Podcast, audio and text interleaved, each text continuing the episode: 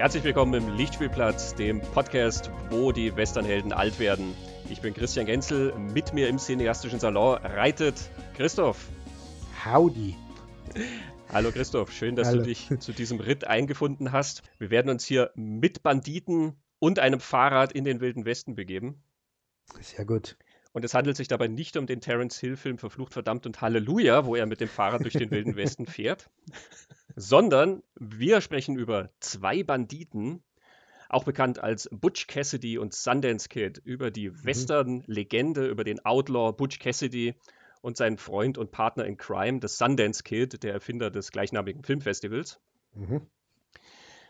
Ein Film aus dem Jahr 1969, ganz große Legende, ein mhm. Star-Maker für viele der Beteiligten, würde mhm. ich sagen.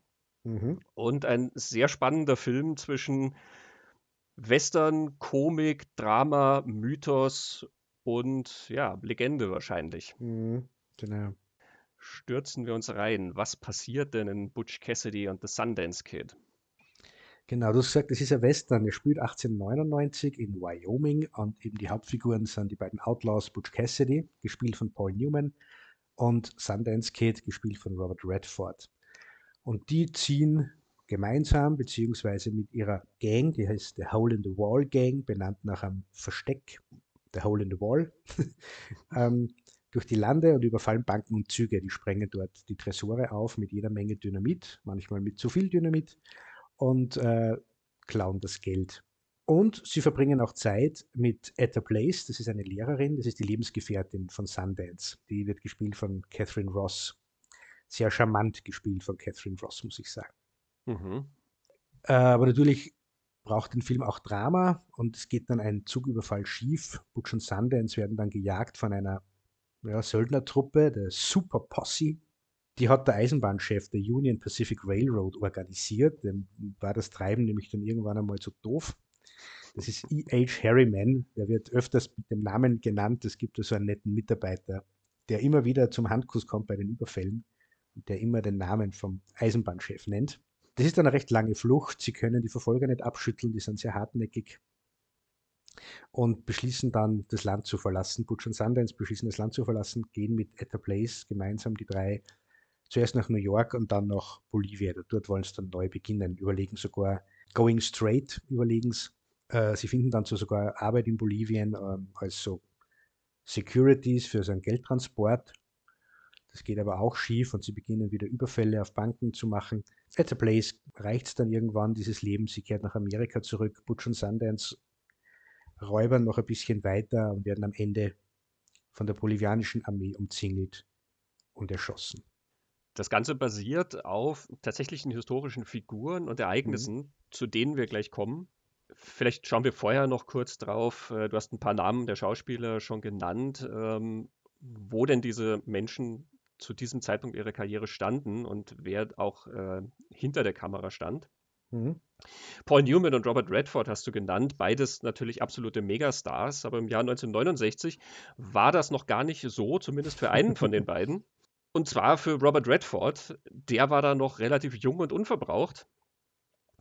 Der hat zwar schon mit ein paar Größen gedreht, der hat mit Alec Guinness gedreht, äh, die Kriegskomödie Lage ist hoffnungslos, aber nicht ernst. Der hat mit Marlon Brando und Jane Fonda gedreht, Ein Mann wird gejagt. Das waren aber alles Flops. Er hat mit Natalie Wood zwei Filme gemacht, äh, Verdammte süße Welt 1965 und die Tennessee Williams Verfilmung Dieses Mädchen ist für alle. Das war auch der erste Film, den er mit Sidney Pollack gemacht hat. Und sein erster großer Erfolg war die Neil Simon-Komödie Barfuß im Park. Die hat er am Broadway gespielt und dann auch in der Verfilmung im Kino, die auch ein sehr großer Erfolg war. Aber er war einfach noch jemand, war ein gut aussehender Newcomer. Er war auch für die Reifeprüfung im Gespräch und hat die Rolle aber nicht gekriegt, weil er einfach ein zu schöner Sunnyboy war und mhm. Regisseur Mike Nichols der Ansicht war, dass äh, dieser Mensch niemals im Leben bei Frauen abblitzen würde. Deswegen gab es auch viele andere Damen, die dann im Gespräch für die Sundance-Figur waren. Also Robert Redford spielt diesen Sundance Kid, Jack Lemmon war da im Gespräch. Steve McQueen war im Gespräch, der war auch eine ganze Zeit lang dran und ähm, war sich dann aber mit Paul Newman nicht so ganz einig. Die haben dann später in Flammendes Inferno zusammengespielt. Und Warren Beatty war auch im Gespräch. Warren Beatty mhm. befand dann aber, dass das zu nah an Bonnie und Clyde war. Und mhm. tja, so kam Robert Redford zum Handkuss. Paul Newman dagegen, der war tatsächlich schon ein Riesenstar. Paul Newman hatte zu dem Zeitpunkt tatsächlich schon vier Oscar-Nominierungen als bester Hauptdarsteller. Für die Tennessee Williams-Verfilmung Die Katze auf dem heißen Blechdach. Für das Spielerdrama Haie der Großstadt, The Hustler. Für den Western Die Wildeste unter Tausend, äh, einfach HUD im Original. Und für Cool Hand Luke, der Unbeugsame. Das geht also von 1958 bis 1967, ähm, wo der sich zu einem der größten Stars des Kinos schon äh, gemausert hat. Da sind auch noch andere große Namen und Filme dabei. Er hat den Exodus von Otto Preminger gespielt. Er hat äh, für Alfred Hitchcock in Der zerrissene Vorhang zum Beispiel gespielt. Er hatte der Ross MacDonald Krimi-Verfilmung Ein Fall für Harper die Hauptrolle gespielt. Und er hat sogar schon eine Oscar-Nominierung für den besten Film, nämlich für sein Regiedebüt, Die Liebe eines Sommers, Rachel Rachel. Den hat er inszeniert und produziert. Paul Newman ist also ein riesengroßer Star, der das trägt. Catherine Ross, die die Etta Place spielt, du hast vorher die Reifeprüfung erwähnt, mit dem ist sie bekannt geworden. Sie spielt da die Tochter von Mrs. Robinson. Und du hast einen sehr amüsanten roten Faden in ihrer Karriere entdeckt, Nämlich Catherine Ross wurde Bullet angeboten und sie hat die Rolle abgelehnt und äh, Jacqueline Bisset hat die Rolle dann gespielt. Und es wurde ihr Airport angeboten und sie hat die Rolle abgelehnt und Jacqueline Bisset hat die Rolle dann gespielt. Und im Gespräch für Etta Place war, bevor Catherine Ross die Rolle gespielt hat, Jacqueline Bisset. Irgendwas muss mit diesen beiden Frauen sein, dass die Also wir nehmen Essays zum Thema, wie sehr hat Jacqueline Bisset ihre Karriere Catherine Ross zu verdanken, gerne an in der Babyklappe. Ähm, ich finde es sehr witzig, weil es beide so unterschiedliche Frauentypen irgendwie sind. Jacqueline Bisset ist so ein großer, glamouröser Typ irgendwie. Catherine Ross ist natürlich auch eine sehr schöne Frau, aber die hat was sehr viel Nahbareres mhm. irgendwie an sich. Ähm, ist ganz interessant, aber sagt dir natürlich sehr viel darüber, einfach was für einen Status Jacqueline mhm. Bisset zu dem Zeitpunkt hatte. Ne? Interessant, ich habe nämlich diese Frau immer französisch ausgesprochen. Ah, jetzt gerade. Ja, ich glaube, man spricht sie Bisset. Ja, wir sind in Amerika. Gell? Ja. Alles klar. Hinter der Kamera sind vor allem, glaube ich, zwei Personen erwähnenswert. Der Autor, William Goldman, der zu dem Zeitpunkt Romanautor war, zum Beispiel Soldier in the Rain, das ist auch verfilmt worden. Und er hat mit Paul Newman schon mal zu tun gehabt. Er hat nämlich das Drehbuch für Ein Fall für Harper geschrieben, den du vorher ja erwähnt hast, der Ross MacDonald-Krimi. Und der Regisseur ist George Roy Hill. George Roy Hill hatte auch schon ein paar Filme gemacht und äh, auch da spielt Tennessee Williams wieder mit rein. Ähm, hat die Tennessee Williams-Verfilmung Zeit der Anpassung, Period of Adjustment gemacht. Das war so der erste Film, für den er wahrgenommen wurde. Er hatte auch ein Musical gemacht, Modern Millie, reicher Mann gesucht.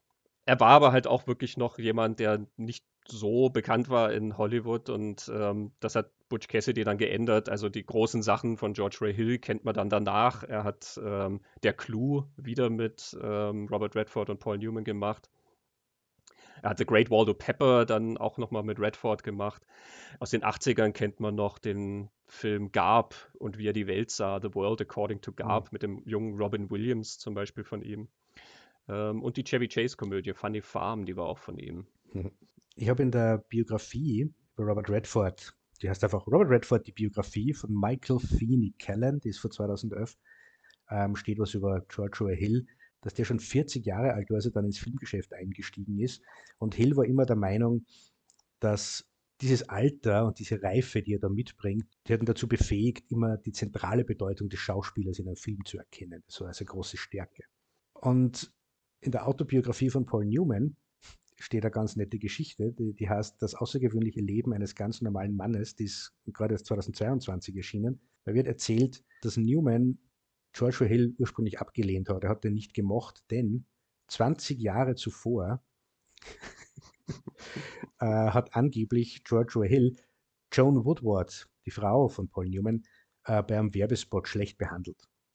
Und hat da hinausgekickt und deshalb wollte Newman mit dem nichts zu tun haben. Aber es war dann irgendwie so, dass sich die treffen mussten wegen dem Film.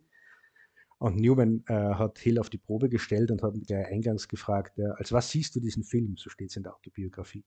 Und Hill muss geantwortet haben, eine Liebesgeschichte zwischen zwei Männern. Und dann sind sie sich in die Arme gefallen und dann seid ihr beste Freunde. Ja, William Goldman, der Autor, den du erwähnt hast, hat ja auch dieses sehr bekannte Buch über das Drehbuchschreiben geschrieben, äh, Adventures in the Screen Trade, wo er hm, sehr viel durch seine unterschiedlichen Projekte geht und dabei seine Ideen über das Drehbuchschreiben niederschreibt. Da ist natürlich dann auch ein großes Kapitel über Butch Cassidy and the Sundance Kid drin. Äh, und da gibt er auch natürlich ein paar Einblicke in diesen Dreh. Er berichtet also, dass George Roy Hill und Paul Newman dann ähm, in, in einer Frage mal ähm, so ein Standoff quasi hatten und zu keiner Einigung gekommen sind. Also Paul Newman muss immer recht ähm, zurückhaltend gewesen sein, aber wenn er sich dann mal was verbissen hat, dann war er halt wirklich sehr vehement und da ging es dann um die Platzierung mhm. von einer Szene. Äh, wir werden noch dazu kommen in der ganzen Verfolgungsjagd eben, da kommen die dann mal bei so einem äh, Sheriff vorbei, den sie von früher kennen und ähm, der ihnen dann nahelegt eben, dass sie sich verdrücken sollen. Und Newman fand dann immer, dass diese Szene weiter nach hinten gehört, wenn quasi die Verfolgungsjagd vorbei ist, dass dann diese Szene mit diesem Sheriff kommen muss. Und George Roy Hill wollte die genau da haben, wo sie jetzt im Film ist. Und so mhm. ging das also tagelang hin und her und immer heiße Debatten und äh, viel darüber gestritten, wo das landen wird. Und ähm, sie haben dann auch tatsächlich ähm, das also wirklich bis zum Schluss sich aufgespart, wo das hinkommt und haben dann so ein Agreement gehabt, dass ähm, sie werden probieren, es in der Rohfassung dort zu platzieren, wo George Roy Hill es gedacht hätte. Und wenn Paul Newman dann immer noch findet, es gehört woanders hin, dann reden wir quasi nochmal drüber und probieren das andersrum aus. Und ähm, nachdem dann der Rohschnitt aufgeführt wurde, hat Paul Newman nie wieder was gesagt. Es ist in Bezug auf George Hill auch ganz interessant. Es gibt nämlich ein äh, Making-of zu dem Film, äh, das tatsächlich aus dem Jahr 1969 stammt. Das ist auf der DVD mhm. vom Film zu finden. Äh, das ist insofern natürlich interessant, weil 1969 gibt es einfach nicht sehr viele Making-ofs äh, zu Produktionen. Aber sie zeigen halt Bilder von den Dreharbeiten und George Roy Hill erzählt dann eben, wie gewisse Sachen entstanden sind und was er sich gedacht hat. Und es werden so ein paar Soundbites von anderen eingespielt, aber hauptsächlich erzählt er das. Und man merkt, dass es noch zu einer Zeit gemacht, wo das ähm, noch nicht so reglementiert ist, weil er erzählt dann zum Beispiel auch, dass die Beziehung zu Catherine Ross sehr schwierig war. Mhm. Er sagt dann wirklich ganz freimütig, dass er ähm, mit ihr sehr viel debattiert hat und dass das die angespannteste äh, Beziehung war, die zwischen den, also zwischen ihm und den einzelnen Schauspielern. Er sagt dann aber, wenn man eine talentierte Schauspielerin hat, die sehr starke Überzeugung hat, dann ist es manchmal besser, sie walten zu lassen, als eine Situation zu schaffen, in der dann keiner kriegt, was er will.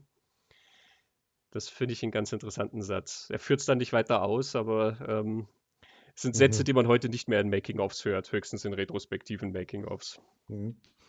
Ja, es ist interessant, dass du das erwähnst, denn auf der DVD im Bonusmaterial sind einige Interviews mit den Beteiligten, die Jahre später entstanden sind. Und Catherine Ross erzählt auch vom angespannten Verhältnis zu George Roy Hill und ich kann jetzt gern wiedergeben, wie sie das erzählt. ja, bitte. Denn die drei Herren, Newman, Hill und Redford, loben sich ja gegenseitig in den höchsten Tönen die ganze Zeit. Und Ross lobt Hill nicht so sehr. Die erzählt nämlich vom, ich glaube, Camera Incident. Äh, Im Endeffekt hat Hill sie vom Set geschmissen, wenn sie nicht gerade selber drehen musste. Es war nämlich offenbar so, Catherine Ross war zu dem Zeitpunkt mit dem Kameramann von Butch Cassidy und The Sundance Kid zusammen und sie hat sich für, das, für, für die Kamera und Kamerabewegungen, sie hat einfach interessiert dafür. Und bei irgendeinem Shot, wo die Kamera so eine Schwenkbewegung macht und irgendwer vorbeireitet oder so, ähm, hat ihr Freund Catherine Ross die Kamera bedienen lassen. Und das hat George Hill überhaupt nicht vertragen und ist ausgezuckt und hat ihr dann erklärt, ja, sie muss das, sie kann nicht aufs Set kommen, wenn sie nicht gerade selbst dreht das war das angespannte Verhältnis. Der Boyfriend von ihr hat keine Konsequenzen erfahren, also der die Kamera überlassen hat, aber sie durfte dann nicht mehr anwesend sein, genau. Ja, der große Conrad Hill, der Kameramann. Ja, ja. Der Boys Club und die Frauen da drin. Ne? Genau. Ähm, wir, wir, werden nachher noch ein bisschen auch über die Frauenfigur in Butch Cassidy reden. Mhm. Aber kommen wir vielleicht mal zum historischen Background. Ich habe das ja schon angeteasert, wahre Personen, wahre Ereignisse. Wie wahr das alles ist, was wir da sehen, das steht natürlich zur Debatte und wie viel wir überhaupt wissen können über diese ganzen Figuren, das ist natürlich auch mit mindestens einem Fragezeichen zu verstehen. was wissen wir denn über Butch Cassidy und das Sundance Kid? Ja, ich werde jetzt ein bisschen eine historische Ausführung machen. Ich werde es versuchen, so übersichtlich und knapp, weil wir sind ein Filmpodcast, äh, zu halten. Aber ich glaube, es ist, es ist ganz gut, da einen Hintergrund zu haben. Ich muss sagen, je mehr man über diese, diese Biografien liest, desto breiter wird der Rahmen, in dem sie die Geschichten bewegen.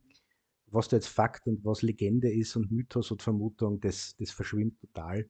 Ähm, die Bandbreite war von, das waren die übelsten, erfolgreichsten, berüchtigsten, gefährlichsten Verbrecher des Westens dieser Zeit bis zu man weiß gar nicht, ob die überhaupt bei irgendwelchen Überfälle dabei waren, ob die jemanden erschossen haben, ist auch völlig fraglich. Die wollten eigentlich nur in Frieden leben und das böse Gesetz hat ihnen das alles angedichtet.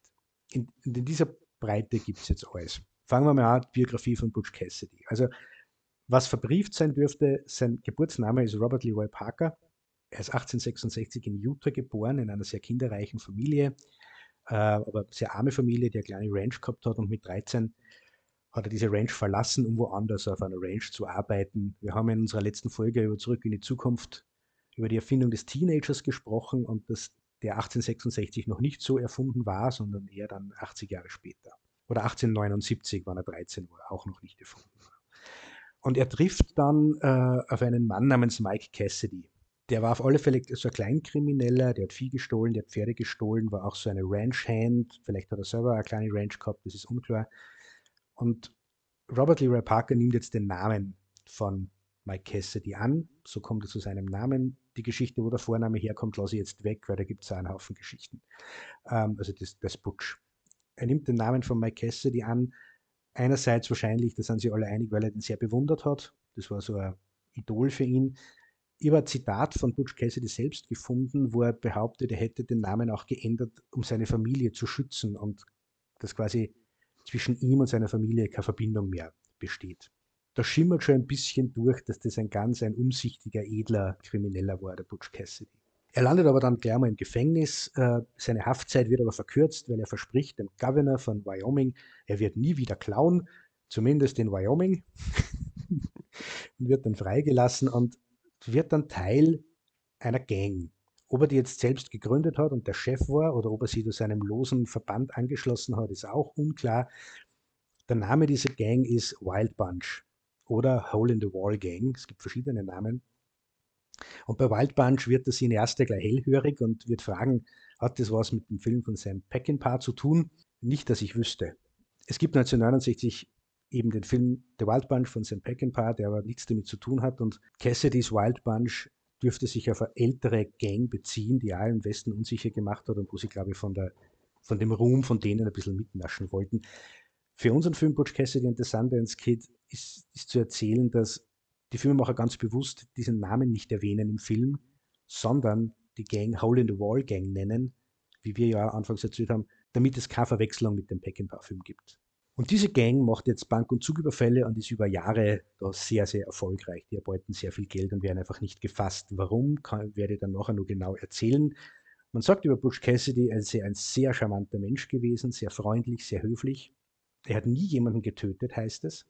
Und man hat ihm sehr schnell so ein Robin Hood-Element angedichtet. Er nimmt von den Reichen und gibt es den Armen. Woher das kommt, kommt dann nachher auch noch was, habe ich herausgefunden ein Teil dieser Gang ist dann Harry Longbow oder Harry Longbow mit dem Spitznamen Sundance Kid.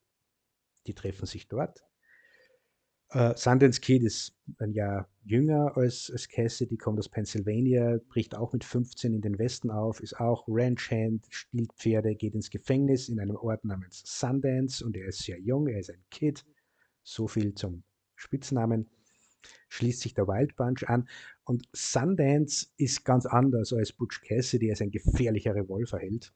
Wobei unklar ist, wie viel er jetzt wirklich erschossen hat, aber es wird im Film auch so aufgegriffen irgendwie. Und Sundance Kid hat eine Lebensgefährtin oder ist verheiratet mit einer Frau namens Etta Place, die eben Catherine Ross spielt.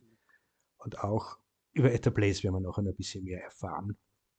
Diese Wild Bunch ist ihm sehr, sehr erfolgreich und es ist irgendwie so, dass die sehr dezentral organisiert waren offenbar. Da haben sie immer zwei, drei, vier von der Gruppe zusammengetan, haben irgendwo einen Überfall gemacht und sind dann recht schnell verschwunden. Deshalb waren nie alle bei allen Überfällen beteiligt. Der Ruhm der Gruppe ist gewachsen und das haben, glaube ich, alle Beteiligten sehr gerne angenommen, obwohl bis heute nicht ganz klar ist, wer hat jetzt wirklich welches Ding gedreht. Und es gibt einen Artikel von Robert Redford im National Geographic von 1976, November 1976. Da schreibt er über das, wie diese, diese Wild Bunch das organisiert hat. Er nennt es das ähm, Pony Express Konzept. Using fresh horses and supplies posted at a network of way stations about 20 miles apart. The most important the, of these were on the Outlaw Trail, a hole in the wall in Wyoming. Also der Pony Express war ja dieses, dieses Postsystem, wo man Pferde gewechselt hat und ähm, so hat es dann funktioniert die, die, haben quasi wie so die Panzerknacker überall Niederlassungen gehabt, ja, genau. wo die dann, neue Mitglieder rekrutieren konnten oder ihre Vorräte aufladen konnten oder so. Genau, und das heißt, dass die Farmer, Rancher, Leute, die ihnen da geholfen haben mit Proviant oder Pferden und so, denen hat Butch immer ein bisschen was dagelassen, vielleicht ein paar Tiere oder ein bisschen ein Geld und da kommt dieses hm. edle Räuber-Konzept her. Ja, William Goldman schreibt doch in seinem Buch darüber, eben über den Charme, den du genannt hast von Butch Cassidy, dass er dann teilweise wirklich auch einfach irgendwo bei einer Ranch geklopft hat und sich halt sehr höflich vorgestellt hat und gesagt, ja, guten Tag, ich bin Butch Cassidy, kann ich bei Ihnen eine Zeit lang unterschlüpfen? und weil er halt so nett war, ähm, wurde ihm das dann auch oftmals gewährt. So heißt es. Ja, genau. Und wie wir eben schon bei der Handlung des Films erwähnt haben, irgendwann wird es dann den Autoritäten zu bunt und sie setzen eben Verfolger auf die Wild Bunch und Butch Cassidy und Sundance Kid an. Das eine ist diese Super Posse, von der wir schon geredet haben. Da habe ich auch Verschiedenes gefunden, inwieweit das verbrieft ist und tatsächlich so war oder nur angedacht wurde. Aber wer hinter ihnen her war, war die Pinkerton Detective Agency. Und Christian, das ist eine der faszinierendsten Geschichten. Kennst du die Pinkerton Detective Agency? Nein. Okay dann werden wir jetzt diese Folge nutzen, um ein bisschen über diese Agency zu reden, denn es gibt ganz interessante Kinoverbindungen auch dazu, aber das ist eine faszinierende Sache. Also, das ist eine private Detektiv- und Sicherheitsfirma, 1850 gegründet. Und die waren sehr erfolgreich. Die haben 1861 zum Beispiel Attentatspläne gegen den Präsidenten ermittelt und vereitelt. Sie wurden dann von Abraham Lincoln beauftragt, Spionage durchzuführen während des Bürgerkriegs gegen die Konföderation. Und sie haben Gewerkschaften infiltriert, bevor wir jetzt der Meinung sind, das waren total nette Typen. Sie haben äh, Gewerkschaften infiltriert, waren Streikbrecher, haben die Arbeiterbewegung zersetzt. Das äh, waren sie auch sehr erfolgreich. Es gibt diese Agency bis heute. Man kann, äh, also Wikipedia listet die Website pinkerton.com und die sind sehr stolz auf ihre Historie, kann man sich dort anschauen. Ähm, sie haben auch Frauen und, und Angehörige von Minderheiten von Anfang an als Spione eingesetzt. Das war also eine gute Möglichkeit, einen Job zu kriegen und war eine gewisse Zeit die größte private Polizei der Welt eigentlich. Und haben dementsprechend da ihren Niederschlag gefunden in Literatur und im Kino. Und mit dem habe ich jetzt nicht gerechnet. Zum Beispiel Mord im Orient Express von 2017. Kenneth Brenner hat die Regie gemacht. Da taucht mhm. eine Figur auf, die ist äh, Agent bei der Pinkerton Detective Agency.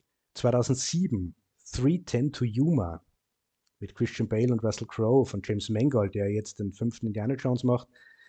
Da tauchen Agents der Pinkerton Detective Agency auf. 1994 ein Western von Jonathan Kaplan, Bad Girls, Drew Barrymore, Madeleine Stowe, die wir ja in unserer Folge über die Two Jakes schon besprochen haben, Andy McDowell, Mary Stuart Masterson wehren sich gegen die Verfolger das ist die Pinkerton Detective Agency. In den James Bond-Romanen wird Felix Leiter gewisse Zeit ein Agent bei den Pinkertons. In zwei Sherlock Holmes-Geschichten taucht diese Agency auf. Äh, Tal der Angst ist eine davon. Tal der Angst ist eine der romanlangen Sherlock Holmes-Geschichten. Und Christian, du erinnerst dich sicher, du hast in unserer Folge über Chinatown aus einem Kriminalroman vorgelesen. Von Dashiell Hammett, Bluternte.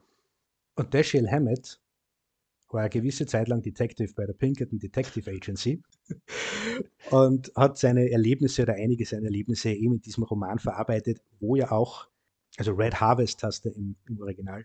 Und die Hauptfigur in diesem Roman ist ein Detective einer Detective Agency und es tauchen auch andere Agenten auf. Und wir werden später nur mehr auf die Pinkerton Detective Agency zu sprechen kommen. Kehren wir jetzt wieder zurück zu Butch Cassidy, Schade, ich wäre jetzt darauf gespannt gewesen, ob du das schaffst, dann alle unsere bisherigen Folgen an die Pinkerton Detective äh, Agency anzubinden. Noch nicht. Aber wir arbeiten ich, dran. Ja, genau, aber mir wird das jetzt in Zukunft in Filmen auffallen, glaube ich, wenn ich jetzt weiß, wo die. Das ist ja nur ein Teil. Also die Liste, die ich da entdeckt habe, die ist auf Wikipedia, ist um einiges länger. Kehren wir zurück zur, zur Geschichte von Butch und Sundance. Eben die, die werden ihm da verfolgt und so wie es im Film auch ist, sie setzen sich jetzt ab zu dritt. Butch Cassidy, Sundance Kid und Etta Blaze fliehen nach Südamerika, sind eine Zeit lang in Argentinien, betreiben dort tatsächlich eine Ranch, aber die Pinkerton Agency findet sie dort. Da heißt dann auch, die haben schmutzige Methoden angewandt, hätten denen einfach Banküberfälle in die Schuhe geschoben, die sie gar nicht gemacht haben, damit die Autoritäten dort diese Outlaws fassen. Etta Place kehrt nach Amerika zurück und die beiden Herren fliehen weiter nach Bolivien, begehen dort weitere Überfälle und werden dann 1908 tatsächlich vom Militär dort erschossen. So geht die Geschichte. Oder vielleicht auch nicht.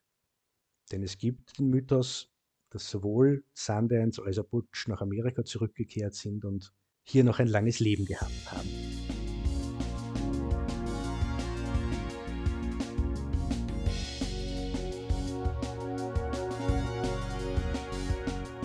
Wenn man sich das also anhört, immer dann denkt, nachdem ich das alles mir durchgelesen habe, das erinnert mir ein bisschen an so andere Outlaw-Geschichten. Über Jesse James sagt mir ähnliches. Er fällt Züge, nimmt es von den Reichen, gibt es den Armen, ist eigentlich kein unguter Typ. Äh, wird dann erschossen von Robert Ford, aber ne, das war alles eigentlich ja nur äh, ein Trick, damit Jesse fliehen kann. Billy the Kid, ein bisschen ein gefährlicher Typ, aber nimmt es auch von den Reichen, gibt es den Armen, wird erschossen von Pat Garrett, aber in Wirklichkeit hat er überlebt. Es gibt ja diesen Neo-Western da aus den 90ern, Young Guns 2, wo das ja ein großes Thema ist. Und ich glaube, dass Young Guns 2 sehr viel von Butch Cassidy und The Sundance Kid nimmt, ganz prinzipiell. Aber dort beginnt der Film damit, dass der alte Billy the Kid dort sitzt und Schwenke aus seiner Jugend erzählt. Und ich glaube, dass das einfach so ein ganz großer Western-Mythos ist, der so zwei starke Elemente hat. Das eine ist, finde ich, das amerikanische und das andere ist so der Banditenmythos. Und der spiegelt sich jetzt gerade ein in der Butch Cassidy-Geschichte wieder. Also ich finde das amerikanische Element, kann ich da wieder aus dem Robert Redford Artikel äh, gleich mal was äh, vorlesen. Er schreibt, As technology thrusts us relentlessly into the future, I find myself perversely more interested in the past. We seem to have lost something, something vital, something of individuality and passion. That may be why we tend to view the Western outlaw, rightly or not, as a romantic figure. I know I'm guilty of it, and for years I've been fascinated by that part of the West that offered sanctuary and escape routes to hundreds of colorful, lawless men. Der spricht dann weiter über diesen Outlaw Trail, äh, eben diese Straßen und einzelnen Stützpunkte, wo sie die Outlaws eben bewegt haben, und schreibt dann weiter: For some 40 years, beginning about 1870, it was a lawless area where a man with a past or price on his head, was free to roam nameless. But he had to be good with a gun, fast on a horse, and cleverer than the next. On this trail, no holes were barred, and old age was a freak condition. Also Redford kann schreiben, das wird in dem Artikel auch sehr klar und ich finde, da beschreibt er schon ein bisschen diese Romantik und diesen Mythos, aber auch diese ganze Idee, der Individualität, der individuellen Freiheit und sie gegen Autorität, die ungerecht ist und wen in ein System zwängt, aufzulehnen. Auch die Idee, einfach einen neuen Namen anzunehmen und neu zu beginnen irgendwo. Das ist eine sehr amerikanische Vorstellung überhaupt vom Westen und die ganze Westbewegung, das haben wir auch schon ein paar Mal besprochen, ist ja genauso diese Idee. Ich verschiebe die Grenze immer weiter. Ich glaube, gerade das Individuelle daran ist ein großer Kern, warum diese Figuren solche mythologischen Figuren fast geworden sind, weil sich da jemand ja so abseits, aber auch über die Gesellschaft und die Regeln stellt. Und deswegen beflügeln diese Figuren, glaube ich, auch so unsere Fantasie, weil mhm. natürlich in der Fantasie das ja immer sehr reizvoll ist, sich nicht an Regeln halten zu müssen. Ähm, und nach so einem eigenen moralischen Kodex halt auch handeln zu können. Ne? Deswegen kriegen die dann schnell auch sowas angedichtet, eben, dass die von den Reichen nehmen und es den Armen geben. Ja, das mögen zwar Verbrecher sein, aber irgendwo haben die halt dann auch ähm, das Herz am rechten Fleck vielleicht mhm. oder sie treten vielleicht für eine bessere, größere Sache oder so ein. Ähm, ich glaube, das beschränkt sich nicht auf Westernhelden, denn wir haben natürlich eine Faszination auch mit Outlaws quer durch die ganze Geschichte. Wir haben von Robin Hood äh, bis hin dann auch zu Leuten wie Al Capone und Bugsy Siegel und so ähm, eine große Legendenbildung für Menschen, die außerhalb vom Gesetz stehen. Bonnie und Clyde, den ich schon erwähnt habe. Ja.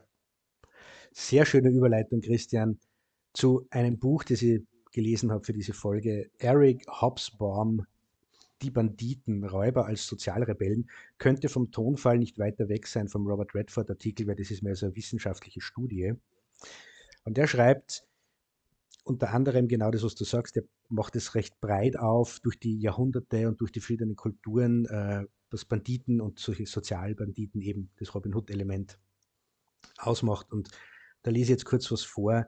Er schreibt, Freiheit, Heldenmut und der Traum von der Gerechtigkeit das Bild einer Gemeinschaft freier und einander ebenbürtiger Männer, denen Autorität nichts anhaben kann, die Kämpfer für die Schwachen, Unterdrückten und Benachteiligten sind. Hm. Und dann weiter, dass der Bandit sowohl im Handeln als auch im Untergang tapfer ist, kann nicht geleugnet werden.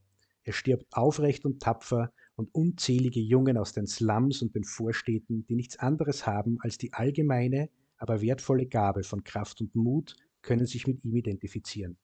Der Bandit lebt und stirbt mit ungekrümmtem Rücken inmitten einer Gesellschaft, in der Menschen als gedemütigte und dienstbare Anhängsel metallener Maschinen leben oder bewegliche Teile eines aus Menschen bestehenden Apparates sind.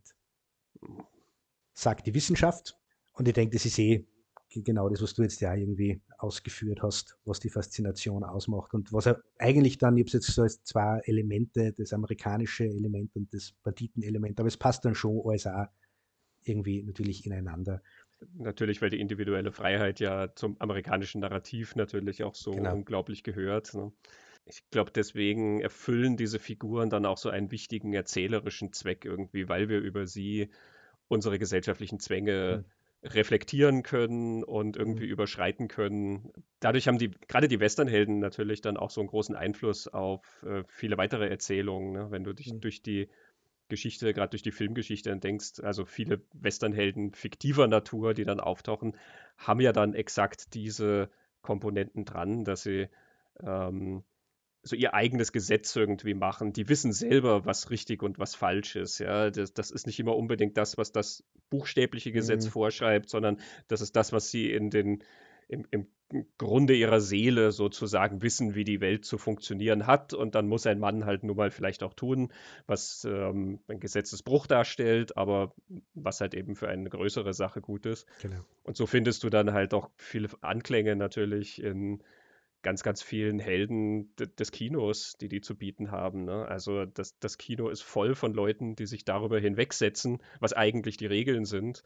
Und ob das nun Snake Plissken ist in der Klapperschlange mhm. oder Vin Diesel in Pitch Black ähm, oder Tom Cruise in Top Gun. Ja? Das sind alles mhm. Leute, die, ähm, die, die wissen selber am besten, wie die Welt zu funktionieren hat. Ne? Und letzten Endes gewinnen die anderen so ein bisschen dann auch dadurch, dass sie das machen. Das hat natürlich nie was mit der Wirklichkeit zu tun, weil die Wahrheit ist dann, Butch und Sundance und ähm, alle ihre Kollegen sind halt rumgeritten, haben geklaut und ähm, dabei sind Leute zu Schaden gekommen.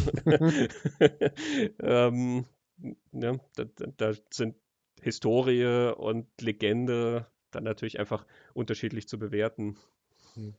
Und das Kino ist ja, glaube ich, die meiste Zeit eher im Mythos zu Hause und in der Mythenbildung zu Hause und in der Mythenerzählung zu Hause als in der Realität. Eric Hobsbawm schreibt ja von der Unverwundbarkeit und damit auch von der Unsterblichkeit des Banditen. Da kommen dann diese Erzählungen her, dass die alle in Wirklichkeit gar nicht, die Autorität hat sie nie gekriegt in Wirklichkeit, weil natürlich der Mythos weiterlebt und diese mythologische Figur. Genau. Sie haben sich selbst darüber hinweggesetzt, irgendwie, ja. gegen diese, das Naturgesetz, dass man irgendwann sterben muss oder gegen die letzte Konsequenz, die halt passiert, wenn du ein verbrecherisches Leben führst. Mhm. Ne? Ja. Ähm, auch dem haben sie ein Schnippchen geschlagen irgendwie. Das Interessante an zwei Banditen, also Butch Cassidy und The Sundance Kid, ist ja, dass das diesen Outlaw-Mythos sehr stark erzählt und befeuert und gleichzeitig da etwas mitschwingt, dass der sagt, dass eigentlich die Zeit der Outlaws irgendwie vielleicht mhm. vorbei sein könnte. William Goldman schreibt in seinem Buch auch ähm, so zur Einleitung einen ganz interessanten Punkt, wo er sagt, das, was wir als Wilden Westen empfinden, ist eigentlich eine sehr, sehr kurze Zeit. Also was wir darunter verstehen, mhm. die Geschichten des Wilden Westens, die wir erzählen, das ist nach dem Ende des Bürgerkriegs und dann bis zur Schwelle ins 20. Jahrhundert, also da, wo dann das 20. Jahrhundert anfängt, hört der Wilde Westen auch auf. Ähm, das sind wirklich nur ein paar Jahrzehnte eigentlich die das umfasst. Ne? Das ist also eine Zeit vom großen Umbruch. Und du hast schon gesagt, wir sind, wir fangen 1899 mit Butch Cassidy an. Das heißt, wir laufen eigentlich auf das Ende des Wilden Westens mhm. dann zu. Und das in so einem heiteren Film wie diesem ist das eine sehr interessante Komponente natürlich, die da drunter liegt. Diese Western Outlaws sind vielleicht die letzten ihrer Art. Hm.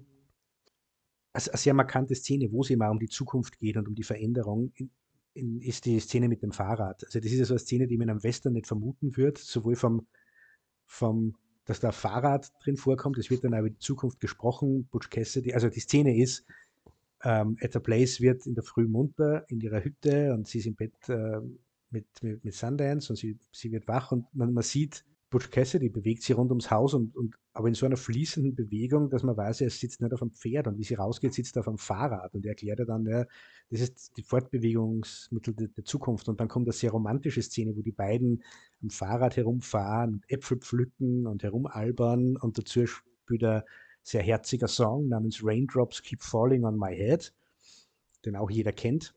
Ein kleiner Hit, ja. ja.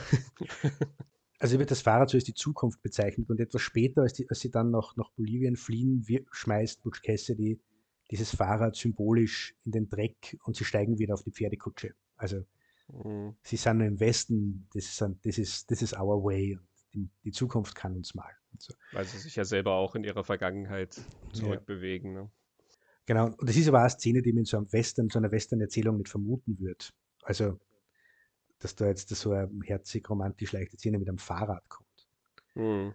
Und gleichzeitig ist, ist die Geschichte ja sehr mit, mit der Vergangenheit beschäftigt. Es beginnt ja mit massiver Vergangenheit. Das erste, was man in dem Film sieht, dieser Stummfilm. Äh, Stummfilmsequenz von einem Zugüberfall, also so diese alten, alten Western aus der Stummfilmzeit. Äh, das ist genauso inszeniert, auch mit so einem Sepia-Ton, der sich dann auch übertragt auf, auf die erste Szene, wo dann Redford Karten spielt. Äh, die sind in diesem Sepia-Look. Da ist man dann auch wieder in der Vergangenheit, man ist auch in der Kino-Vergangenheit. Und das, was du dann anspielst, die Zeit der Outlaws ist vorbei. Das ist dann eben diese Szene, wo einer das sogar einer sagt. So, die, die Autorität wird euch kriegen. Mhm. Ihr, ihr, habt keine Chance gegen die. Ähm, ich habe das auch so verstanden, dass, dass das ganze System in diesem Land enger wird. Die, die, die Räume für die Outlaws, die sich da im freien Westen so bewegen können, das Netz wird immer enger, es wird diese Räume nicht mehr geben. Ihr kommt nicht mehr davon. Irgendwann kriegen die mhm. euch, irgendwann finden die euch. Also das Land verändert sich und, und das System verändert sich, wo ihr keinen Platz mehr habt. So, so habe sie auch verstanden. Ähm, und das ist eine sehr ernsthafte Szene, weil Paul Newman spielt, das finde ich total cool, wie er das hört in dem Moment. Ist, wirkt er überrascht oder wirkt, wirkt irgendwie baff, mit dem hat er jetzt nicht gerechnet. Und es, es würde ihm da durch den Kopf gehen, okay, okay, das erklärt einiges jetzt verstehe ich besser, warum die Dinge so sind, wie sie sind. So, so ein Gefühl wieder gehabt in der Szene, mhm. dass Newman das nicht am, am, Zeiger gehabt hat. Butch Cassidy hat das nicht am Zeiger gehabt, dass sie da größer was verändert und das eng mhm. wird für sie.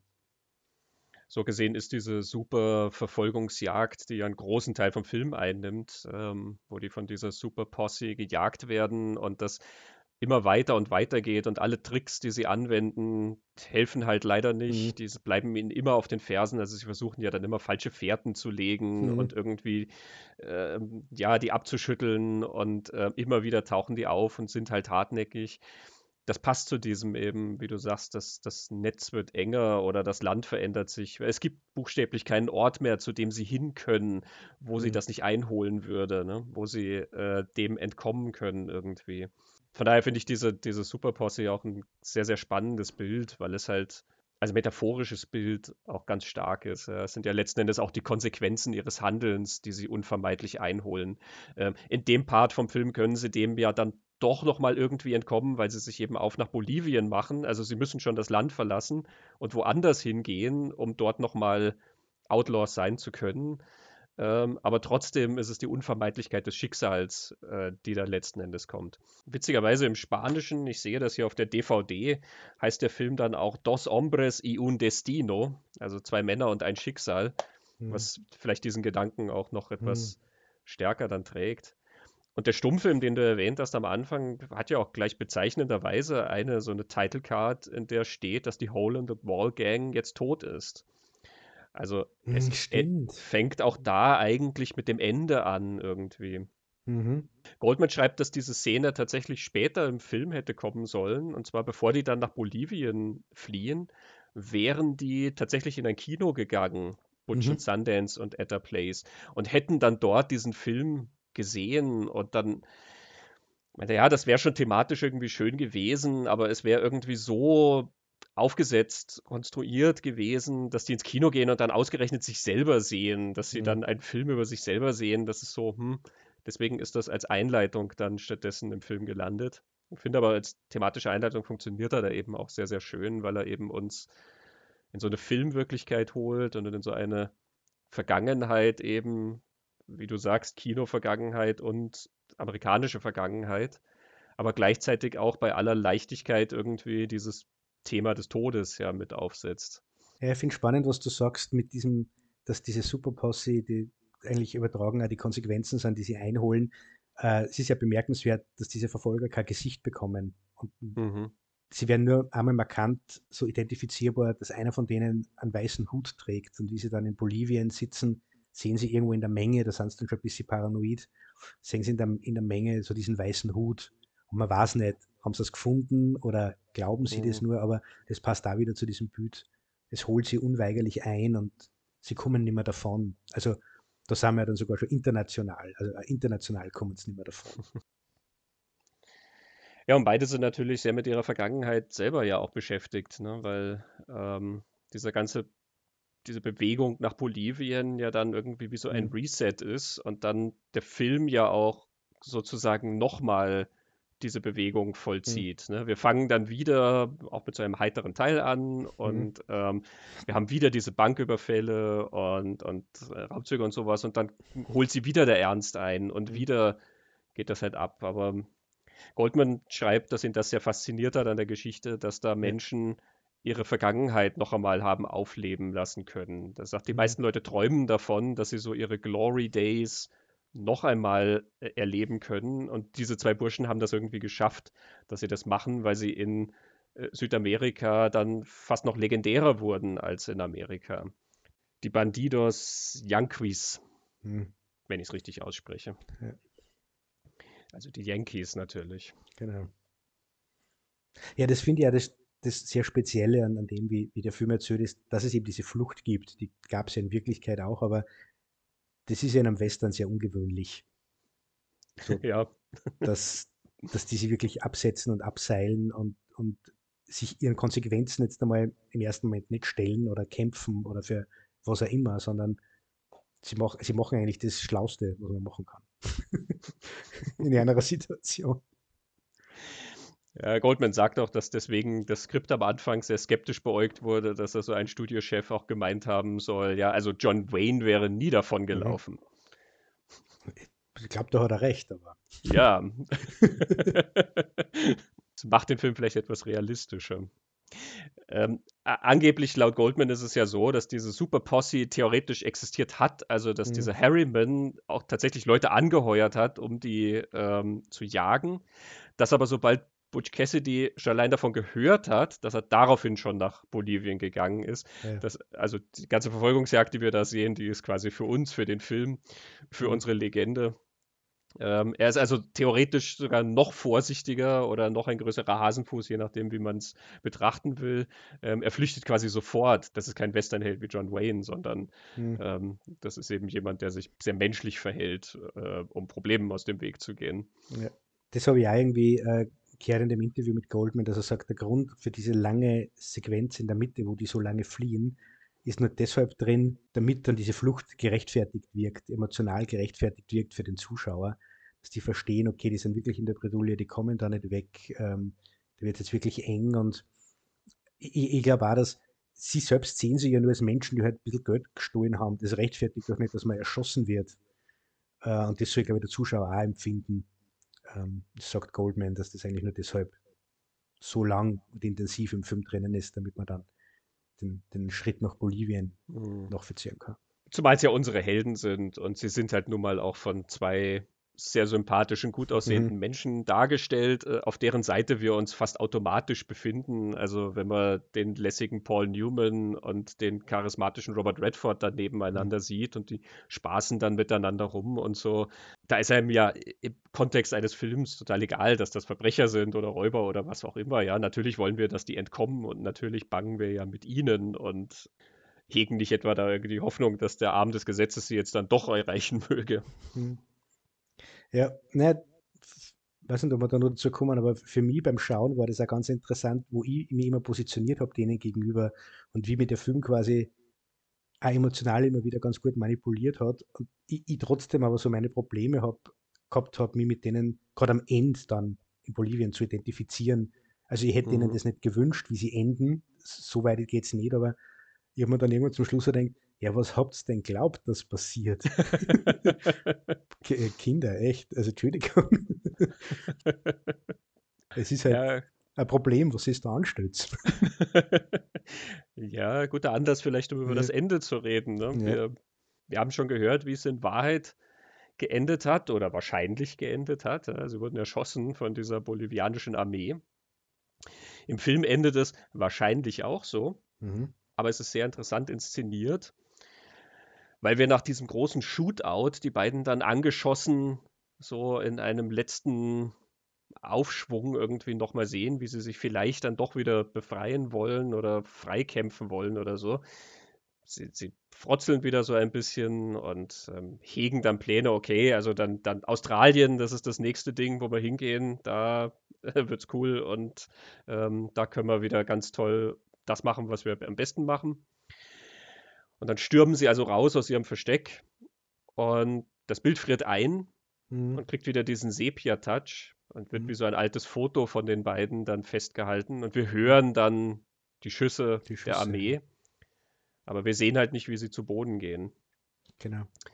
Wir haben vorher Bonnie und Clyde erwähnt mit Warren Beatty. Ähm, das ist quasi das genau umgekehrte Ende und ich finde es interessant, weil beides ja eben solche Legenden sind, die da gebaut werden, aber auf so unterschiedliche Weise. Bonnie und Clyde sterben den Märtyrertod und wir sehen das unglaublich zelebriert, wie die beiden niedergeschossen werden, mit Nahaufnahmen von einschlagenden Kugeln, ein, ein wirkliches Blutbad, was da angerichtet wird. So hätte Butch Cassidy auch enden können. Und stattdessen kriegen wir diesen Freeze-Frame. Eine sehr interessante Entscheidung. Ich habe sogar vorher noch, ich weiß nicht, wie du das empfunden hast, ich habe es ja so verstanden, dass die beiden gar nicht wissen, in was sie da hineinlaufen ich habe das so inszeniert gefunden, dass diese da verkriechen und dann entscheiden, ja, du, wir schießen uns da jetzt frei und, und hauen dann ab und gar nicht mitbekommen, wie übermächtig der Feind sie da rund. Also das ist ja wirklich mhm. ganz auffällig irre groß inszeniert, wie viele Soldaten mit wie vielen Waffen die, die dort umzingeln und sie beiden sehen das aber nicht, weil sie sich da versteckt haben. Und sie wissen gar nicht, in was da hineinstürmen. Wie ein bisschen, ich bin so das Gefühl, wie, wie so ja, ein bisschen naive und übermütige Teenager. die glauben, es geht sich schon alles irgendwie aus. Und da finde ich, passt dann auch dieser Freeze-Frame total gut, dass es uns quasi offen lässt, was wirklich mit einer passiert. So wie ich das empfunden habe, hätte ein Ende, das wie Bonnie und Clyde ist, das war zu hart gewesen in dem Moment, mhm. wie man es vorher, kurz vorher nur erlebt, wie sie miteinander sind und wie sie denken, dass die Welt ist. Obwohl wir wahrscheinlich dann ausgegangen aus dem Kino und eigentlich wissen, wie die Welt oder eher eine Welt ist. Aber ja. Ja, ist eine interessante Frage, wie sehr quasi sie geglaubt haben, dass dieser letzte Aufbruch, dass, dass das einfach nur ein Aufbäumen ist, das sinnlos ist, oder dass sie tatsächlich geglaubt haben, wir können uns da irgendwie wieder rauswurschteln, so wie sie es ja immer geschafft haben. Ja. Ich hatte schon das Gefühl, dass sie eigentlich von dieser Übermacht wissen oder das zumindest merken, weil sie sind ja eine ganze Zeit lang in diesem Kampf schon und es kommen einfach immer mehr Soldaten und immer noch einer und noch einer und so. Und sie sind ja dann auch schon angeschossen. Da, da ist dann irgendwie das schon klar, dass sie das machen und das ist dann einfach so wieder eine Trotzhandlung. Ja. Und hm. also wenn man schon untergeht, dann geht man so in einem Blaze of Glory unter. Ähm, da verkriecht man sich jetzt nicht und wartet darauf, dass die einen da äh, hinrichten oder so, sondern wir stürmen raus mit allem, was wir noch haben. Und natürlich ist der Freeze-Frame dann auch für die Legendenbildung genau. natürlich gut, ne? weil wir erinnern uns an diese zwei da mit, mit ähm, blitzenden Pistolen, ähm, die da irgendwo herausstürmen. Natürlich passt es zu dieser Legende, sie mögen vielleicht überlebt haben. Auch wenn ich aus dem Film heraus nicht sehe, wie das passiert hätte sein können. Außer die bolivianische Armee hätte sich tatsächlich dazu entschlossen, sie jetzt dann doch zu verschonen aus irgendeinem Grund. Ähm, aber wie die beiden ja selber noch am Anfang vom Film irgendwie sagen, I wouldn't count on it. Wo sie auf dem auf der Klippe stehen und ihre Möglichkeiten durchgehen. Und das heißt doch, ja, wir könnten auch davon ausgehen, dass sie sich ergeben, aber I wouldn't count on it. Ja. Blaze of Glory ist übrigens der Hitsong aus Young Guards 2. Es ist schön, dass du meine subtil gebaute Brücke hier auffängst. Und ja, ein Referenzspektakel im Lichtspielplatz. Ja. Großartig. Wir haben schon ein bisschen über diese unterschiedlichen Tonfälle geredet und du hast ja gesagt, es wäre zu hart gewesen, wenn wir die da wirklich in dem Blutbad gesehen hätten. Das stimmt natürlich, weil es ist ein sehr viel heitererer Film ähm, als Bonnie and Clyde, der auch ein bisschen Humor hat, aber ähm, doch etwas grimmigerer Natur ist. Aber doch hat der Film sehr viele unterschiedliche Elemente und er springt vom Tonfall her dann doch mhm. immer wieder sehr. Auch das eigentlich sehr spannend. Also vieles davon ist sehr heiter und die beiden sind eben immer sehr leichtfüßig und tauschen so ihre Sprüche aus. Und ähm, dann haben wir immer plötzlich was, was passiert, was irgendwie was brutaler ist oder ernster. Plötzlich kippt es irgendwie in so eine Vorahnung eben, was mit den beiden passieren wird und so. Es ist dann damit auch ein, ein relativ moderner Film eigentlich. Ja, gerade der erste Teil hat er wirklich was von so, ich, ich sage jetzt wieder diese Teenager, weil sie sich ein bisschen so verhalten. Weder Newman noch, Redford schauen aus wie Teenager, sollen wie Teenager ausschauen. Sie sind erwachsene Männer und spielen auch solche. Aber das ist also ein bisschen so ein Spaß. Also gerade Newman spielt Butch Cassidy wirklich so als sehr lockeren Typen, der dann immer mit dem Mann im Zug, dem er jetzt gerade den Zug, die Zugtür weggesprengen will, mit mhm. dem unterhält er sich dann und freut sich, dass er ihn wiedererkennt und so weiter. Also es ist alles recht heiter und recht cool. Und, aber wie du dann sagst, irgendwann nehmen sie viel Dynamit und einer fliegt die ganze Bude um die Ohren und du denkst dir, puh, okay, ist doch ein bisschen, bisschen brutaler und gefährlicher und dieses, ja, wir wollen keinen verletzen, naja, sie nehmen zwar den Kauf. Mhm. Ähm, mir ist in diesem ersten Teil dann so gegangen, dass ich mir ja gedacht habe, ja, na, ihr nehmt halt die Leute das Geld weg, aber okay, es sind reiche Banken und Mhm, da war ich so hin und her. Und wie es dann auf die Flucht müssen und wie hart einer die zusetzen und da war ich dann total bei einer. Also dass ich, das wäre ungerecht. Mhm. Also die sollen Konsequenzen haben, ja, gehen sie halt ins Gefängnis, aber sterben für das, was sie gemacht haben, das wäre unfair. Da war ich total bei einer und habe gehofft, dass da vorkommen. Und da wird der Film auch sehr, sehr ernsthaft und das ist dann mehr bei so einem ernsten Western, finde ich. Mhm. Banditen auf der Flucht dann ist ja das, wie du sagst, sie steigen in Bolivien aus dem Zug und auf einmal bist wirklich in einer Comedy, wo, wo die da vor so einem, das ist ja nicht einmal mehr Range, das ist einfach ein, ein verfallener Haufen an, an Bahnhof.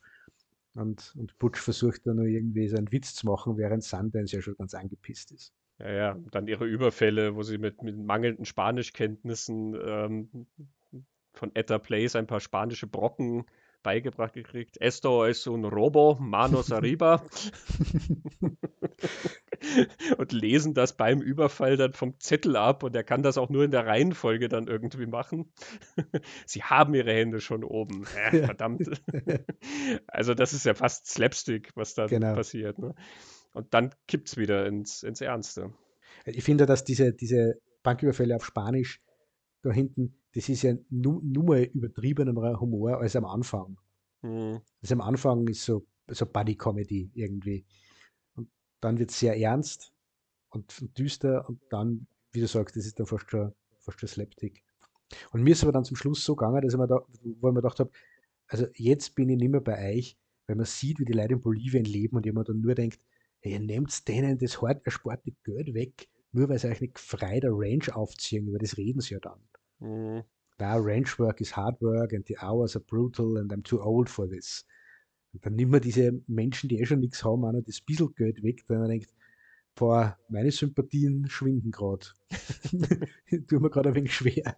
Und trotzdem hätte ich einer wieder, so, so wie sie dann enden, wahrscheinlich, das hm. empfinde ich dann als sehr hart. Trotzdem. Ja, interessant. Ich habe nicht an die armen Leute von Bolivien gedacht, mhm. weil ich davon ausging, das Geld, was in den Banken ist, das gehört irgendwelchen reichen Großgrundbesitzern, die ja eh die äh, arme bolivianische Bevölkerung ausbeuten. Mhm. Also war ich wahrscheinlich noch mehr auf ihrer Seite. Mhm. Ja, da der Film ein Riesenhit war, glaube ich, haben es die meisten eh so gesehen wie mhm. du und so wie der Film auch gesehen werden sollte. Und ich habe dann wahrscheinlich wieder so viel mehr Eigenes da hineingeworfen, als eigentlich in Wirklichkeit drin ist.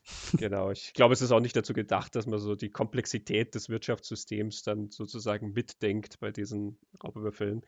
Aber die Szene, die du ansprichst, die fand ich auch sehr interessant, wo sie eben sagen, ja, sie haben ehrliche Arbeit ist quasi nichts für sie, weil sie dafür zu alt sind. Und da kommt dann auch so ein Schicksalsgedanke, finde ich, rein. Das ist diese Melancholie, die immer wieder mhm. reinbricht. Du hattest vorhin die Szene genannt, wo Newman das irgendwie sickert, ja, ähm, das ist so, die Welt ist so und ähm, es wird darauf hinauslaufen. Und da ist dann nochmal so ein Anklang irgendwie, ja, was sollen wir denn sonst machen? Das ist halt einfach das Einzige, was sie können, letzten Endes. Ja? Und äh, der Zug ist sozusagen schon abgefahren, dass das irgendwie noch umgekrempelt wird. Auch da wieder so ein Schicksalsgedanke mhm, irgendwie stimmt. drin. Das ist so eine Melancholie, die immer mal wieder auftaucht. Natürlich auch in den Szenen mit Etta Place. Ne? Mhm. Ähm, selbst die erste Szene mit ihr, ähm, die ja sehr leicht ist, eben Raindrops Keep Falling on My Head, äh, pluckert da Burt Bacharach auf dem Soundtrack und die Alban auf dem Fahrrad rum. Aber es hat eine gewisse Melancholie, weil es ist ja nicht seine Freundin. Es ist die Freundin von Sundance und es ist aber ja ganz offensichtlich eine Anziehung zwischen den beiden da. Und dann heißt es ja auch sogar, naja, was wäre denn gewesen, wenn ich dich zuerst gesehen hätte? Mhm. Was, was, wäre dann gewesen? Ja. ja? Also ähm, selbst da ist sowas, was nicht ganz Greifbares drin, ähm, von dem, was man vielleicht nicht kriegt im Leben oder von mhm. den vertanen Chancen oder irgendwie so. Und später sind dann die Szenen mit Etta Place natürlich noch sehr viel trauriger, weil sie ja dann auch diese Rede zum Beispiel hat eben, ja, sie wird, wird mit nach Bolivien gehen und sie wird ihnen helfen mit dem und mit dem, ähm, aber sie wird nicht zusehen, wie die beiden sterben.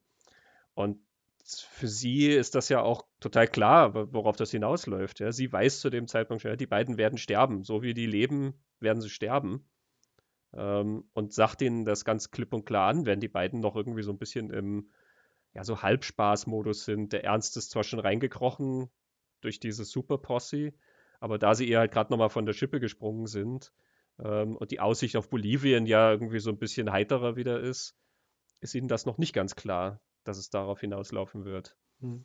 Und sie sagt in dieser Szene, wo sie beschließt, mit ihnen mitzugehen, ja noch was anderes vorher. Sie sagt, äh, ihr Leben ist so, wie es jetzt ist und es ist vorgezeichnet und es wird sich nie was ändern und, und mhm. sie, sie will noch mal was anderes, sie will Aufregung, sie will was Lebendiges und das ist auch der, äh, der Beschluss, ihr Beschluss, mit ihnen mitzugehen. Das habe ich dann auch, da ist auch wieder so eine Traurigkeit irgendwie drin, so festgefahren sein in, in einem Leben und eigentlich ist in einem drin nochmal was anderes.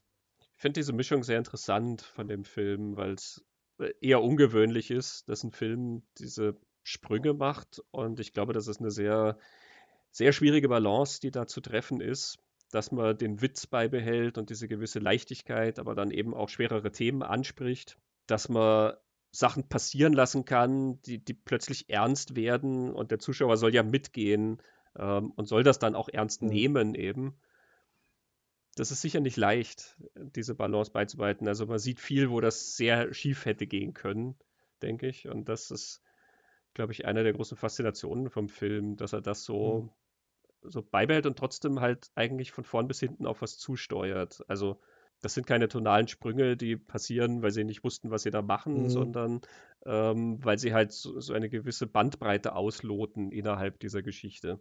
Ja, und es ist, wie du vorher gesagt hast, so, so ist er ein sehr moderner Film, weil er halt ein sehr starres, klassisches, vielleicht sogar das amerikanische Filmgenre überhaupt mhm. nimmt und sehr modernisiert, mit viel modernen Elementen versieht, die wahrscheinlich damals nur viel aufregender und, und überraschender und neuer waren als heute, so viele Jahrzehnte später. Aber auch ich war überrascht davon, dass tatsächlich die jetzt fliehen und dass die jetzt wirklich nach Südamerika gehen. Also von dem war ich auch überrascht, mit dem habe ich nicht gerechnet.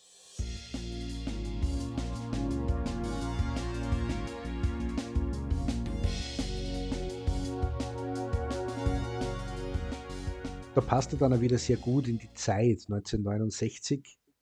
Ähm, reden wir doch vielleicht einmal über die, mhm. die Zeit, in der er entstanden ist. Was war 1969 für Zeit im amerikanischen Kino? Das ist eine rhetorische Frage. Lichtspielplatzhörer wissen eh, was da passiert ist. Die haben unsere vielen tollen New Hollywood-Folgen schon gehört, unter anderem über die Outlaws von New Hollywood. Da sind wir wieder bei den Outlaws. Mhm. Und 1969, das große Jahr von Easy Rider. Bonnie und Clyde haben wir schon erwähnt, dass zwei Jahre vorher Hollywood umgekrempelt hat die große Umbruchsstimmung in Hollywood und die Zeit, in der irgendwie die jungen Wilden kommen und die Erzählmuster umstülpen und ähm, ja, die althergebrachten Genres nehmen und frisch erzählen und natürlich mit ihrer ganzen Desillusion anfüllen, mit allem, was quasi an Enttäuschung und Wut und, und Verwunderung über das amerikanische Narrativ existiert dem das dann angedeihen lassen. Und das Interessante ist natürlich, dass Butch Cassidy und The Sundance Kid, wenn man das heute so betrachtet, ähm, wunderbar passt in diese New Hollywood-Zeit, gerade mit diesen Brüchen, gerade mit diesen Outlaws, die da erzählt werden. Mhm. Er war aber kein New Hollywood-Film. Ja, es war eine große Studioproduktion mit einem Megastar. und Burt Bacharach am Soundtrack, der liebliche Ballade singt. Und der, der eben, finde ich, so viel Versatzstücke hat, wie du schon gesagt hast, die in Hollywood passen. Also dieses Bezug zur Kinovergangenheit, wir haben das mit dem Stummfilm erwähnt, Bezug zur mhm. amerikanischen mhm. Vergangenheit. Irgendwie, New Hollywood hat ja viel historische Geschichten erzählt, wir haben das ja besprochen in unserer Outlaws-Folge, ähm, die eben in der amerikanischen Vergangenheit spielen, aber irgendwas mit der aktuellen Situation zu tun haben. Ganz viele Elemente von diesem Film passen total gut zu New Hollywood und trotzdem ist es wahrscheinlich nicht oder fehlen so ganz integrale Elemente einerseits, beziehungsweise sind Dinge drin, die New Hollywood nie im Leben gemacht hat. Äh, oder das, was unter New Hollywood, es ist ja nicht so, dass New Hollywood sich irgendwo getroffen hat und sie ausgemacht hat, wie sie jetzt Filme machen, sondern wie eben diese junge Generation ihre Geschichten erzählt hat. Ähm, die hätten gewisse Dinge, da reden wir gerade, also gerade diese Fahrradsequenz mit dem Raindrops Keep Falling on My Head, das siehe in Kam New Hollywood-Film. Das wäre anders gelaufen. Ähm, aber äh, wahrscheinlich äh, auch nur wegen der Musik, oder? Eh, aber die hätten halt dann, keine Ahnung, die Birds oder Steppenwolf wie bei Easy Rider gehabt und ja. nicht Burt Bacharach. Ja. Oder sie hätten, ich habe über das wirklich, wirklich viel nachgedacht, du hast ja diese Dreiecksbeziehung ja schon sehr erwähnt, die, die mhm. Frau mit diesen beiden Männern, sie ist die Freundin von Sundance, aber das ist eine Anziehung zu Butch Cassidy und die, sie stehen ja dann kurz drauf einmal zu dritt da und umarmen sie zu dritt. Und ich denke, ah, ist das so eine, eine, irgendeine Form von einer speziellen Dreierbeziehung. Muss keine sexuelle Dreierbeziehung sein, aber irgend so ein spezielles Beziehungsmuster. Und da kommt aber nichts mehr.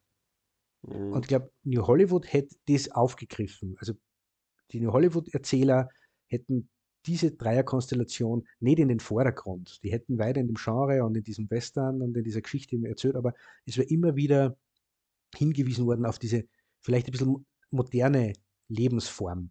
Mhm. Das hat Butch Cassidy und The Sundance Kid nicht. Und das, glaube ich, hat auch damit zu tun, dass William Goldman beim Schreiben ja das, glaube ich, überhaupt nicht gedacht hat. Der hat aus einem ganz anderen Motiv diese Geschichte erzählt. Der hat sie am New Hollywood oder nicht, das hat ihn ja nicht gekratzt. Sondern es ist eben dann, weil es aus der Zeit kommt, oder? Mhm. Dann mit dem angefüttert oder unter diesem Blickwinkel betrachtet worden. Klar, also du merkst halt gewisse Einflüsse, denke ich mal. Ne? Also New Hollywood hat ja, wie du sagst, sich auch immer sehr viel mit der Vergangenheit beschäftigt, auch mit der Kinovergangenheit. Das ist interessant. Das ist so eine große Revolution, die aber nicht das Vorangegangene komplett umstürzen will, sondern eigentlich sehr viel von diesen mhm. Traditionen mhm. nimmt und halt irgendwie neu zusammensetzt. Ähm, aber das ja sehr groß verehrt, also die sich ja wirklich verbeugen vor vielen, vielen mhm. Größen. Und diese Dreiecksbeziehung zum Beispiel wäre ja ein klassischer New Hollywood-Einfluss. Jules et Jim von François mhm. Truffaut. Ähm, die French New Wave war ja ein ganz großer Einfluss auf New Hollywood. Und dann hast du natürlich so ein Echo dann irgendwie in zwei Banditen Aber ja, stimmt, wie du sagst, das ist vielleicht weniger ausgespielt letzten Endes. Ne? Mhm. Es ist damals tatsächlich halt so wahrgenommen worden, dass da ein Studio probiert, das zu kopieren, was mhm. gerade im authentischen Jugendkino mhm. irgendwie funktioniert. Ähm, ich habe den Artikel von Pauline Kael aus dem New Yorker gefunden, äh, vom September 1969. Also Pauline Kael hat ja immer sehr spitz geschrieben. Ähm, dieser Artikel ist sehr faszinierend, weil sie packt den Film zusammen mit äh, Easy Rider, Midnight Cowboy und Alice's Restaurant. Alice's Restaurant ist der mit Arlo Guthrie, dem Sohn von Woody Guthrie, also auch großer Gegenkulturfilm. Äh, und sie redet eben über diese neuen Cult-Movies, wo eben die jungen Leute hingehen und dann diese Codes auch verstehen und ähm, das so zelebrieren irgendwie. Du ahnst aber auch schon, wohin die Reise geht äh, bei diesem äh, Artikel über Butch Cassidy and the Sundance Kid, äh, da der Untertitel lautet The Bottom of the Pit. Sie schreibt also erst einmal über die ganzen anderen Filme, Easy Rider, Midnight Cowboy, Alice's Restaurant, die sie irgendwie interessant findet, aber irgendwie mehr, glaube ich, als gesellschaftliche Phänomene. Ähm, Gerade bei Alice's Restaurant schreibt sie auch, also dass der formell auch wirklich eigentlich gar nicht gut gemacht ist oder so, aber du merkst halt, dass die Filmemacher da was ausdrücken wollen. Ähm, It's a groping attempt to express something. Und Butch Cassidy is a glorified vacuum. Sie kommt also dann nach mehreren langen Absätzen irgendwann zu Butch Cassidy und sagt, äh, während sie also das geschaut hat, after a few minutes of Butch Cassidy and the Sundance Kid, I began to get that depressed feeling and after a half hour felt rather offended. We all know how the industry men think. They are going to try to make new movies when now is already then. They're going to give us orgy movies and plush skin flicks, and they'll be trying to feed youth's paranoia when youth will, one hopes, have cast it off like last year's beads. Ja, da kommen also die, die Industry Men, versuchen das irgendwie zu nehmen, was eigentlich ja schon gestern war in der Jugendkultur. Sie schießt sich dann sehr ein auf die Dialoge, ähm, die halt sehr künstlich sind. Ähm, Everybody in it talks comical. The director, George Roy Hill, doesn't have the style for it. He doesn't really seem to have the style for anything, yet there is a basic decency and intelligence in his work. The tone becomes embarrassing. Also so in dem Stil geht das dann dahin. Sie zerpflückt diesen Film. Und ich habe hier dann noch eine, einen Absatz, der das vielleicht noch ganz gut auf den Punkt bringt. Being interested in good movies doesn't preclude enjoying many kinds of crummy movies. But maybe it does preclude acceptance of this enervated, sophisticated business venture. A movie made by those whose talents are a little high for mere commercial movies, but who don't break out of the mold. They are trying for something more clever than is attempted in most commercial jobs, and it's all so archly empty. Conrad's Hall virtuoso cinematography providing constant in and out of focus distraction, Goldman's decorative little conceits passing for dialogue. It's all posh and josh without any redeeming energy or crudeness. Much as I dislike the smugness of Puritanism in the arts, after watching a put on rape and Conrad's Hall Elvira Madigan lyric interlude to our own Mozart Burt Bacharach, I began to long for something simple and halfway felt. If you can't manage genuine sophistication, you may be better off simple. And when you're as talented as these folks, perhaps it's necessary to descend into yourself sometime and try to find out what you are doing, maybe even to risk banality, which is less objectionable than this damned waggishness. Ja, waggishness, der, der Schalk, also mhm. Die, dieser ganze Schaum, den die da produzieren, und dieses Manierierte und alles, das empfindet sie eben als so falsch, ein Business Venture, mhm. ähm, dass sie sich wirklich geärgert hat. Das hört man ja am Tonfall. Ja. Ich finde das interessant, weil halt, wenn du das heute siehst, davon nichts über ist, weil du den Zeitkontext ja nicht ja. mehr empfindest. Aber ich denke da sehr schwer dran an diese Zeiten, in den 90ern in der Musik, wo das mhm. eine ganz große Frage war, wenn du zu einem Major-Label gehst, ob das der große Ausverkauf ist, ob das deine Kunst kompromittiert oder mhm. überhaupt, wenn eine Band gleich startet auf dem Major-Label, sind die dann überhaupt authentisch? Die Authentizitätsfrage war ja mhm. sowieso immer ganz, ganz groß. Ja? Die echten Künstler, die irgendwo im Café angefangen haben, versus die gecasteten Künstler, die zusammengestellt wurden und von irgendwelchen Songwritern bedient wurden mhm. oder so. Danach klingt das ja hier. Ne? Da, da kommt jemand und versucht, das künstlich herzustellen, was woanders organisch entsteht. Ja, es, es klingt wirklich sehr, sehr ärgerlich, als würde da jemand das echte, wahre, schöne, die Kunst kaputt machen wollen und so. ich finde es interessant, dass sie diese erste Szene, du hast vorher gesagt, die erste Szene mit Etta Place ist die am Fahrrad, tatsächlich ist die erste Szene kurz davor und das Pauline Kael, die erwähnt, wo mhm. Sundance zu ihr kommt, bei ihr im Schlafzimmer sitzt und sie mit vorgehaltener Waffe quasi dazu zwingt, sich auszuziehen und du fragst sie tatsächlich, was da jetzt passiert. Das wirkt übel. Und dann stellt sie aus, ja, das ist offenbar so, also die beiden sind zusammen und es ist offenbar so ein, ein Spiel, das die immer wieder spielen. Und sie nennt es ja Rape. Sie mhm. spricht ja von einer Vergewaltigung. Und ich habe bei der Szene mir danach gefragt, oh, was das jetzt soll, weil ich danach ein bisschen so das Gefühl gehabt habe, die Szene ist mehr zur Überraschung des Zuschauers gedacht, als eine genuine Szene zwischen diesen zwei Figuren. Ich habe dann erst nachher irgendwie verstanden, okay, es ist, es ist einfach so ein erregendes Spiel, was die zwei offenbar spielen miteinander, weil es Partner sind. Mhm. Ne? Aber ich finde, gespielt und inszeniert ist mehr so, als es soll den Zuschauer überraschen und nicht mhm. wird ähm, so Sexual Foreplay, Kinky, irgendwie Ding zwischen zwei Personen laufen, die, die auf sowas stehen vielleicht. Und Goldman sagte sogar, dass das, wir kommen zu Etta Place ja dann nachher noch, aber Goldman sagt über diese Figur, dass die ihm total wichtig war, und dass er ihr in jeder Szene eine Überraschung geben wollte. Und dass die Überraschung in dieser Szene, wie es eingeführt wird, eben die war, ah, sie ist die, die Frau von, von, vom mhm. Sundance Kid. Das finde ich spannend, dass Pauline Kael auf das anspricht. Ja. Ja, also mich hat die Szene auch etwas irritiert. Ähm, ich verstehe sie und ich habe ja, wie wir bei The Two Jakes geredet haben, ja.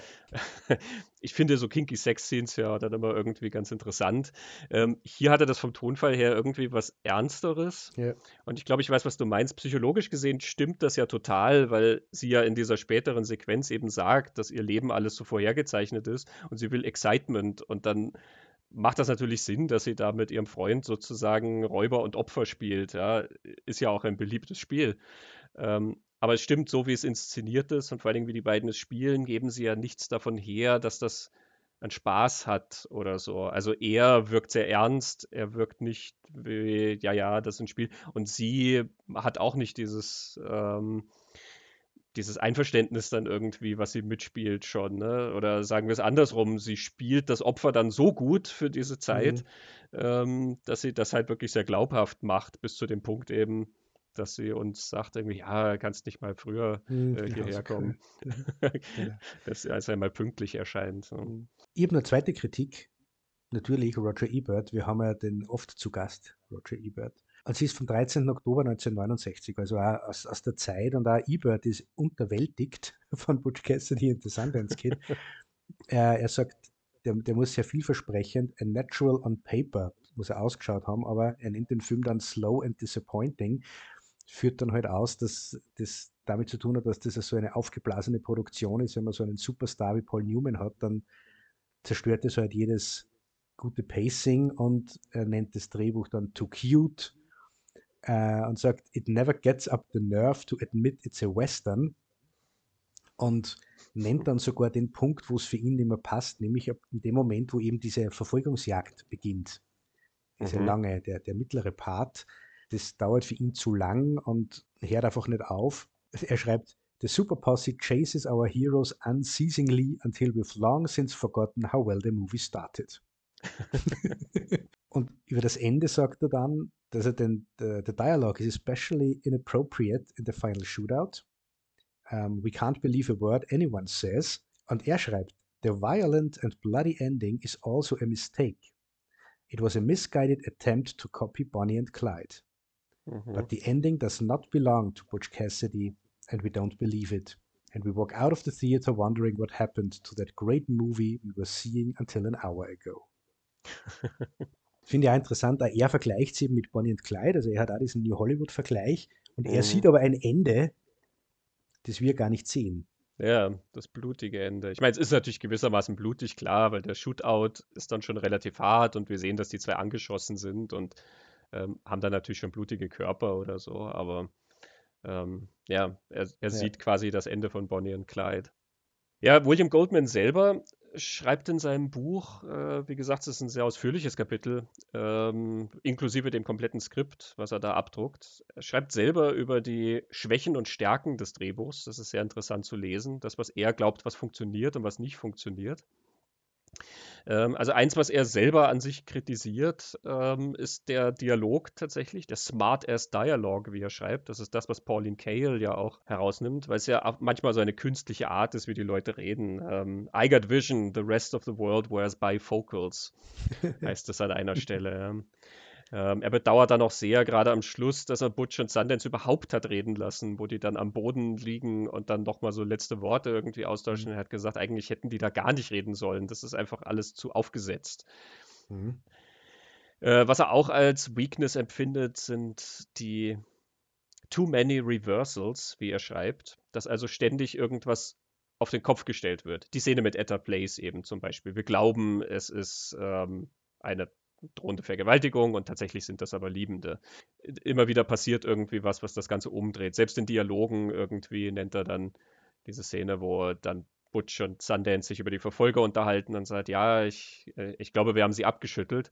Und der andere sagt dann, na, ich glaube, die sind immer noch da. Und der andere sagt, ja, das glaube ich auch.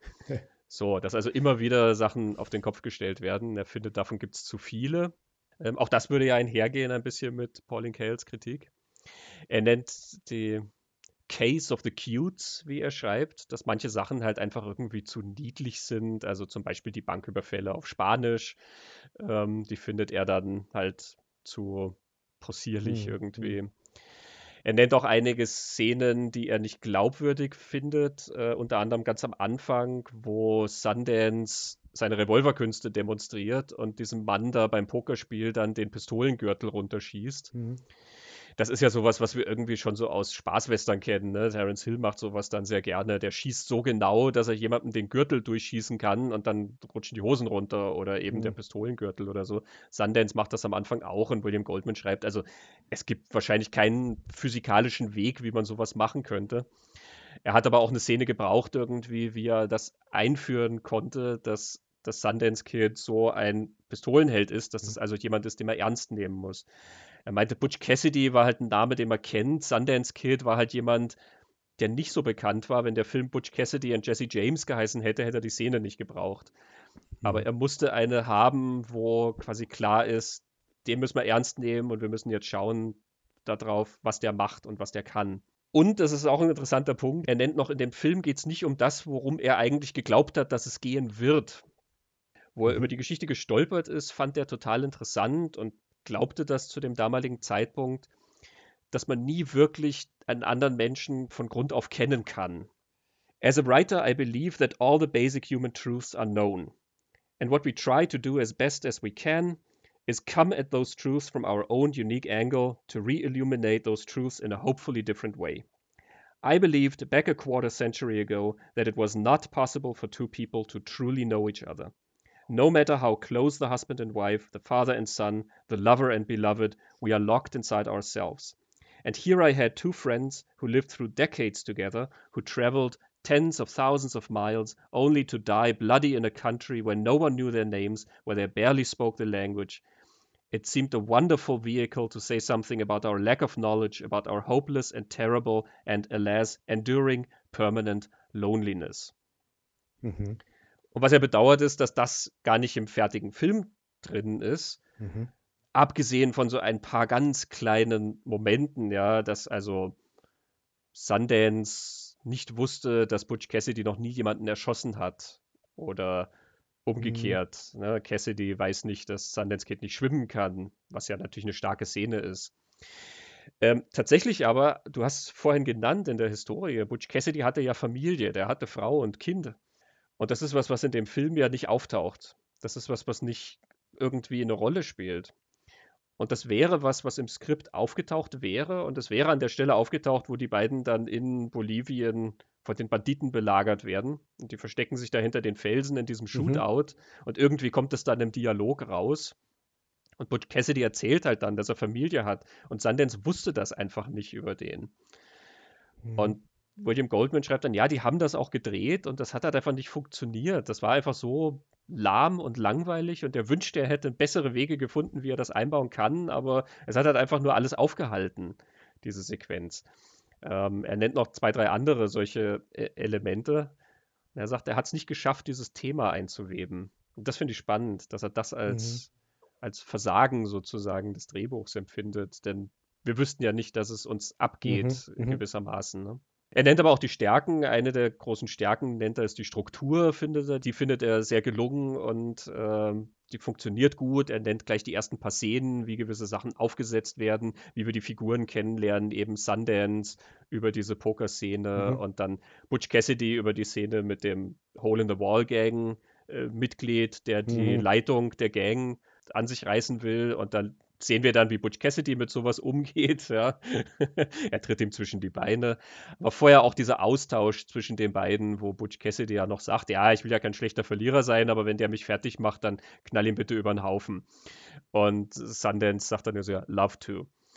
Und er sagt auch, da gab es viel Diskussionen, weil das Studio meinte dann, ja, eigentlich muss ja der, der Kumpan vom Held ihm doch zu verstehen geben, naja, er wird es ja nie so weit kommen lassen. Wenn was Ernstes passiert, wäre er mhm. natürlich sofort mhm. rettend zur Stelle oder so. Und er meint aber, nein, ist er nicht, sondern er sagt, na, also wenn der dich umbringt, ja, dann bringe ich den mhm. um. Passt, mhm. ja, love to. Solche Sachen erwähnt er. Er findet den Chase total gut, großartig. Also diese ganze Verfolgung mit der Super Posse findet er funktioniert gut. Und er nennt die Frauenfigur. Du hast schon gesagt, die war ihm sehr wichtig. Er sagt, die funktioniert sehr, sehr gut. Und zwar, das zitiere ich jetzt wieder, Girls are a drag in westerns. They are always clutching the hero and pleading, No, Gary, don't go out there, they will hurt you. And all the time you're sitting there with your popcorn, just waiting for Gary to get the hell out there and still things up a bit. At the risk of a sweeping statement, the single most irritating performance in the history of world cinema is Grace Kelly's in High Noon. so, ordinarily, you would try to avoid having a woman in a large role in a Western. I mean, it's okay if they're if they own the homestead and they say to John Wayne, "There are 50 rustlers out there. Good luck. Call me when it's over." That we can deal with. But to be in the middle of things, hopefully never. But Etta had to be in the middle of things. She was another element that I thought ended to the unusualness of the story. She had been there in actuality, but more than that, I wanted to keep her there. But I didn't want her slowing everything down. Probably I did more fretting about how to deal with Etta than anything else in the structure. My solution was this: whenever she entered the narrative, I gave her a surprise. Das ist das, was du genannt hast. Dass also immer irgendwas sich umdreht bei ihr. Ich finde das eine witzige Beobachtung, weil Western mhm. natürlich so ein Männergenre ist, ja, und ähm, du hast Bad Girls genannt, den Jonathan Kaplan Western, der versucht hat, das umzudrehen in den 90ern, wo wir schon ganz viele so Revisionist Westerns hatten, aber traditionellerweise, ja, war das immer die Frau, äh, die Rolle der Frau im Western, dass sie sagt, oh, es ist gefährlich. Mhm. Ähm, so gesehen ist das natürlich hier tatsächlich ja eine Figur, die sehr viel auch von diesem Thema reinbringt, ja, worüber wir geredet haben, diese, dieser Ernst, diese Melancholie und so. Das nennt er als große Stärke und das Letzte, was er nennt als große Stärke, ist Luck. Er hatte einfach Glück, dass das Ding zum richtigen Zeitpunkt kam und ganz viele Leute den Film gesehen haben.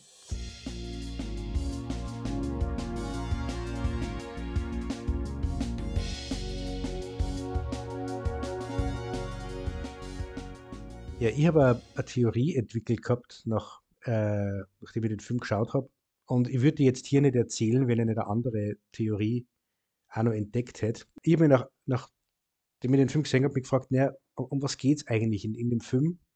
So unter dem vielleicht, was würde uns der Film erzählen, unter dem, was uns ohnehin erzählt. Und ich habe mir dann gefragt, naja, ist es vielleicht so eine Geschichte über, wie Amerika als Land international agiert, Imperialismus zum Beispiel. Also da hast du da die, die Grenze verschiebt sich da für diese Banditen immer weiter nach Westen, nach Westen. Dort nehmen wir mal die Leute alles weg, die beuten wir aus, die, die beklauen wir. Und wenn wir nach Westen nicht mehr kennen, weil uns das, das Gesetz verfolgt, dann gehen wir nach Südamerika, dort beklauen wir die Leute, nehmen die alle aus. Und wenn sie uns dort auch erreichen, dann gehen wir nach Australien machen dort das Gleiche und denken nie dran, irgendwie ehrlich zu sein. Und ich denke, ja, das passt irgendwie zur amerikanischen Außenpolitik ein bisschen, ist das vielleicht so das Thema. und das war so eine erste Idee und dann ein bisschen drüber nachdenken und dann denkt, naja, da projiziere ich jetzt einfach eigenes politisches Interesse äh, auf diesen Film und das ist ja gar nicht im Film drin. Und wie gesagt, ich hätte es jetzt hier nicht erzählt, wenn ich nicht was anderes entdeckt hätte, nämlich damals 1969 gab es auch eine Theorie, dass der Film was über die Zeit, in der er entstanden ist, zu sagen hat, wie wir eben bei The Hollywood geredet haben, dass das ja immer Thema war im, im New Hollywood, dass es ein Film ist, der vom Vietnamkrieg handelt. Und William Goldman verneint es, also er hält das für total absurd. Das hat ihn überhaupt nie beschäftigt, aber die Theorie ging so, dass gerade diese, diese Verfolgungsjagd und auf was sie dann am Ende hinausrennt, der Staat wird dich kriegen. Irgendwann kriegen sie die. Du, du entkommst ja nicht. Und in der Robert Redford Biografie, die ich schon erwähnt habe, äh, wird der Regisseur Hill äh, zitiert, der Arzt der Meinung ist oder irgendwann einmal zu Protokoll gegeben hat, na, es geht irgendwer um Vietnam. Und er sagt, natürlich nicht im wörtlichen Sinn, aber er symbolisiert den Teil der Gesellschaft, der dabei war, auszusteigen. Er sympathisierte mit den Andersdenkenden, ja, er bewies sogar Verständnis für sie. Mhm. Ich denke ja, dass Butch Cassidy and the Sundance Kid eine interessante Geschichte über zwei historische Figuren erzählt. Und wir haben jetzt sehr ausführlich darüber geredet, was die Geschichte so besonders macht. Und ich glaube, das ist etwas, was Goldman interessiert hat. Und dann hat das Studio gesehen, ah, das passt ja ganz gut auf dem, was sie so gerade im authentischen mhm. Jugendkino so tut. Nicht mehr und aber auch nicht weniger. Ich finde es halt dann natürlich interessant, dass damals die politische und außenpolitische Lage Amerikas auf diesen Film projiziert wird und man sieht was drin. Und jetzt, Jahrzehnte später, schauen wir den Film an und mache genau das Gleiche. Ich projiziere was Eigenes auf diesen Film und es macht total Sinn. Mhm. Und das finde ich eine interessante Qualität. Nicht nur an Butch Cassidy and the Sundance Kid, aber über den reden wir jetzt. Also an diesem Film es ja bei anderen Kunstwerken so. Aber ich finde es spannend, dass Butch Cassidy and the Sundance Kid das offenbar hergibt, dass man diese Dinge da drin sehen kann. Und ich habe noch keine, mhm. keine ganze Erklärung oder keine schlüssige Erklärung dafür, warum das funktioniert. Ich, ich habe mir jetzt dabei einmal so beholfen damit, wir haben über einen Mythos geredet und über diese mythologischen Figuren, wo man dann also so archetypische Figuren und Konstellationen drin ist, dass das vielleicht das begünstigt, dass man ganz viele verschiedene Dinge draufschmeißen kann und es passt irgendwie. Ja, das Western-Genre, glaube ich, bietet sich generell so gern auch für Allegorien an, eben weil es so viel mit Archetypen arbeitet und mit diesem Mythos. Also was du über die amerikanische Außenpolitik sagst, das passt ja dann zu diesem Frontier-Mythos. Mhm. Ja, eben, das, es wird immer weiter geschoben und wenn die Grenze dann irgendwann weg ist, findet man eine neue und ähm, weitet das dann auch aus. Ne? Also ich hätte jetzt die Vietnam-Verbindung auch nicht gesehen und weiß auch nicht, mhm. wie, ähm, wie viel Tragkraft das letzten Endes hat. Aber natürlich, äh, zu dem Zeitpunkt, wo der Film rauskommt, ist das natürlich ein großes Thema. Also beeinflusst es natürlich auch die Brille, durch die etwas gesehen wird. Äh, das ist ganz klar. Mhm. Und das ist ja auch eine Zeit, in der äh, viele Filme dann auch irgendwie, ich sag mal, Südamerika entdecken zum Beispiel. Ne? Also New Hollywood, ähm, da sind dann einige Filme irgendwie über die Grenze gegangen und haben wie The Last Movie mit Dennis Hopper, mhm. der dann ähm, in Mexiko gedreht hat. Werner Herzog ähm, ist, ist dann mit Agire nach Südamerika gegangen und mit Fitzgeraldo in den 70ern. Und William Friedkin ist mit Sorcerer nach Südamerika gegangen. Und auch andere Western. Sergio Leone hat äh, dann den Film über die mexikanische Revolution gemacht. Mhm. Das ist ja das Ausland, was früher in den Western gar nicht existiert hat. Ne? Wenn du dir die klassischen amerikanischen Western anschaust, sicher gibt es welche, in denen das irgendwie reinspielt, aber die sind halt eigentlich schon innerhalb der Vereinigten Staaten angesiedelt. Ne? Also mhm. es ist in gewissem Sinn natürlich eine, eine Grenzverschiebung irgendwie drin und die Zeit gibt das auf jeden Fall her und der Film sicherlich auch. Aber ich glaube, ja, du hast mit den Archetypen auf jeden Fall recht, dass die das begünstigen natürlich, dass man mehr herauslesen kann. Ja, nachdem Butch Cassidy und The Sundance Kid historische Wurzeln haben, auch wenn wir uns nicht ganz einigen können darauf, was sie eigentlich sind und was passiert ist, ist es natürlich kein Wunder, dass äh, Butch Cassidy und The Sundance Kid aus dem Jahr 1969 nicht der einzige Film ist, der sich mit diesen Outlaws beschäftigt. Es gibt in der Tat wirklich ganz, ganz, ganz viele. Es gibt auch schon ganz frühe Versuche. In den 40ern gab es schon Filme, in denen dann Sundance aufgetaucht ist. In den 50ern gab es Filme, in denen dann einer von beiden oder beide aufgetaucht sind. Texas Rangers von 1951, Wyoming Renegades von 1955. Cat Ballou zum Beispiel mit Jane Fonda und Lee Marvin, da taucht dann Butch Cassidy in der Nebenrolle auf, also die Figur. Return of the Gunfighter, ein TV-Western von 1967. Da tauchen beide Outlaws, Butch und Sundance, in Nebenrollen auf. Also das ist schon kurz vor Butch Cassidy und the Sundance Kid. Das heißt, quer durch diese Western-Geschichte tauchen die immer wieder auf. Ein interessanter Film ist The Three Outlaws von Sam Newfield aus dem Jahr 1956, der in manchen Datenbanken tatsächlich als Original zu Butch Cassidy and the Sundance Kid gelistet wird, also als wäre dieser Film von George Roy Hill dann ein Remake davon. Ich darf berichten, das ist nicht der Fall.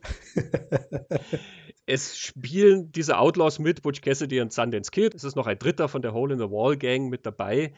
Die gehen also nach Mexiko und dann gibt es da eben so eine Geschichte mit geklautem Geld und ähm, es hat wirklich überhaupt nichts mit diesem Film hier zu tun. Es endet aber damit, dass sie erschossen werden. Hm es hat auch nichts von dem großen Mythos dieser Figuren dann irgendwie dran. Also da kommen halt Outlaws, die so heißen und man merkt so ein bisschen, dass damit vielleicht diese Geschichte einhergeht von dieser tatsächlichen Gang irgendwie. Ähm, aber dass zum Beispiel Butch Cassidy so charmant gewesen sein soll, das kriegst du also in diesem Film nicht wahnsinnig mit.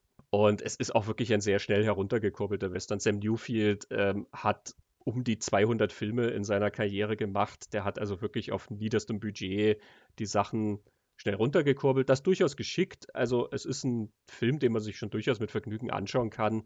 Neville Brand spielt Butch Cassidy und Alan Hale Jr. spielt Sundance.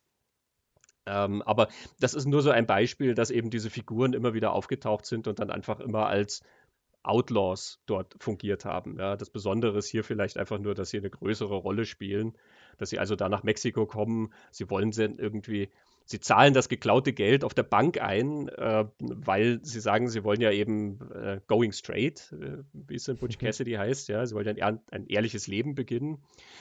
Äh, zahlen also das Geld auf der Bank ein und das kriegt dann aber jemand mit von so einem lokalen Gaunerchef, der mit seiner Bande dann also die Bank ausraubt und dann ist das Geld weg und äh, Butch und Sundance und der Dritte im Bunde, die können also dann gar nicht die Anzahlung für das Grundstück leisten, wo sie sich eigentlich niederlassen wollen und werden dann also wieder in ihre kriminelle Vergangenheit zurückgeführt. Dann geht das Geld immer hin und her, wie es halt so ist. Ja. Ganz interessant ist ähm, ein tatsächliches Prequel, was gedreht wurde. Butch Cassidy at the Sundance Kid war ja sehr erfolgreich, wie wir gesagt haben. Und das hat dafür gesorgt, dass es dann zehn Jahre später tatsächlich einen zweiten Film gab. Nachdem die beiden ja gestorben sind im Originalfilm, höchstwahrscheinlich, ist es also ein Prequel, Butch and Sundance, The Early Days, die frühen Jahre, wie er bei uns heißt. William Goldman hat den tatsächlich produziert und das Drehbuch stammt von Al Burns. Al Burns ist bekannt als äh, Creator von den Monsters, von der hm. Serie. Also jemand, der viel Fernsehen gemacht hat. Und Richard Lester hat Regie mhm. geführt. Auch kein Unbekannter.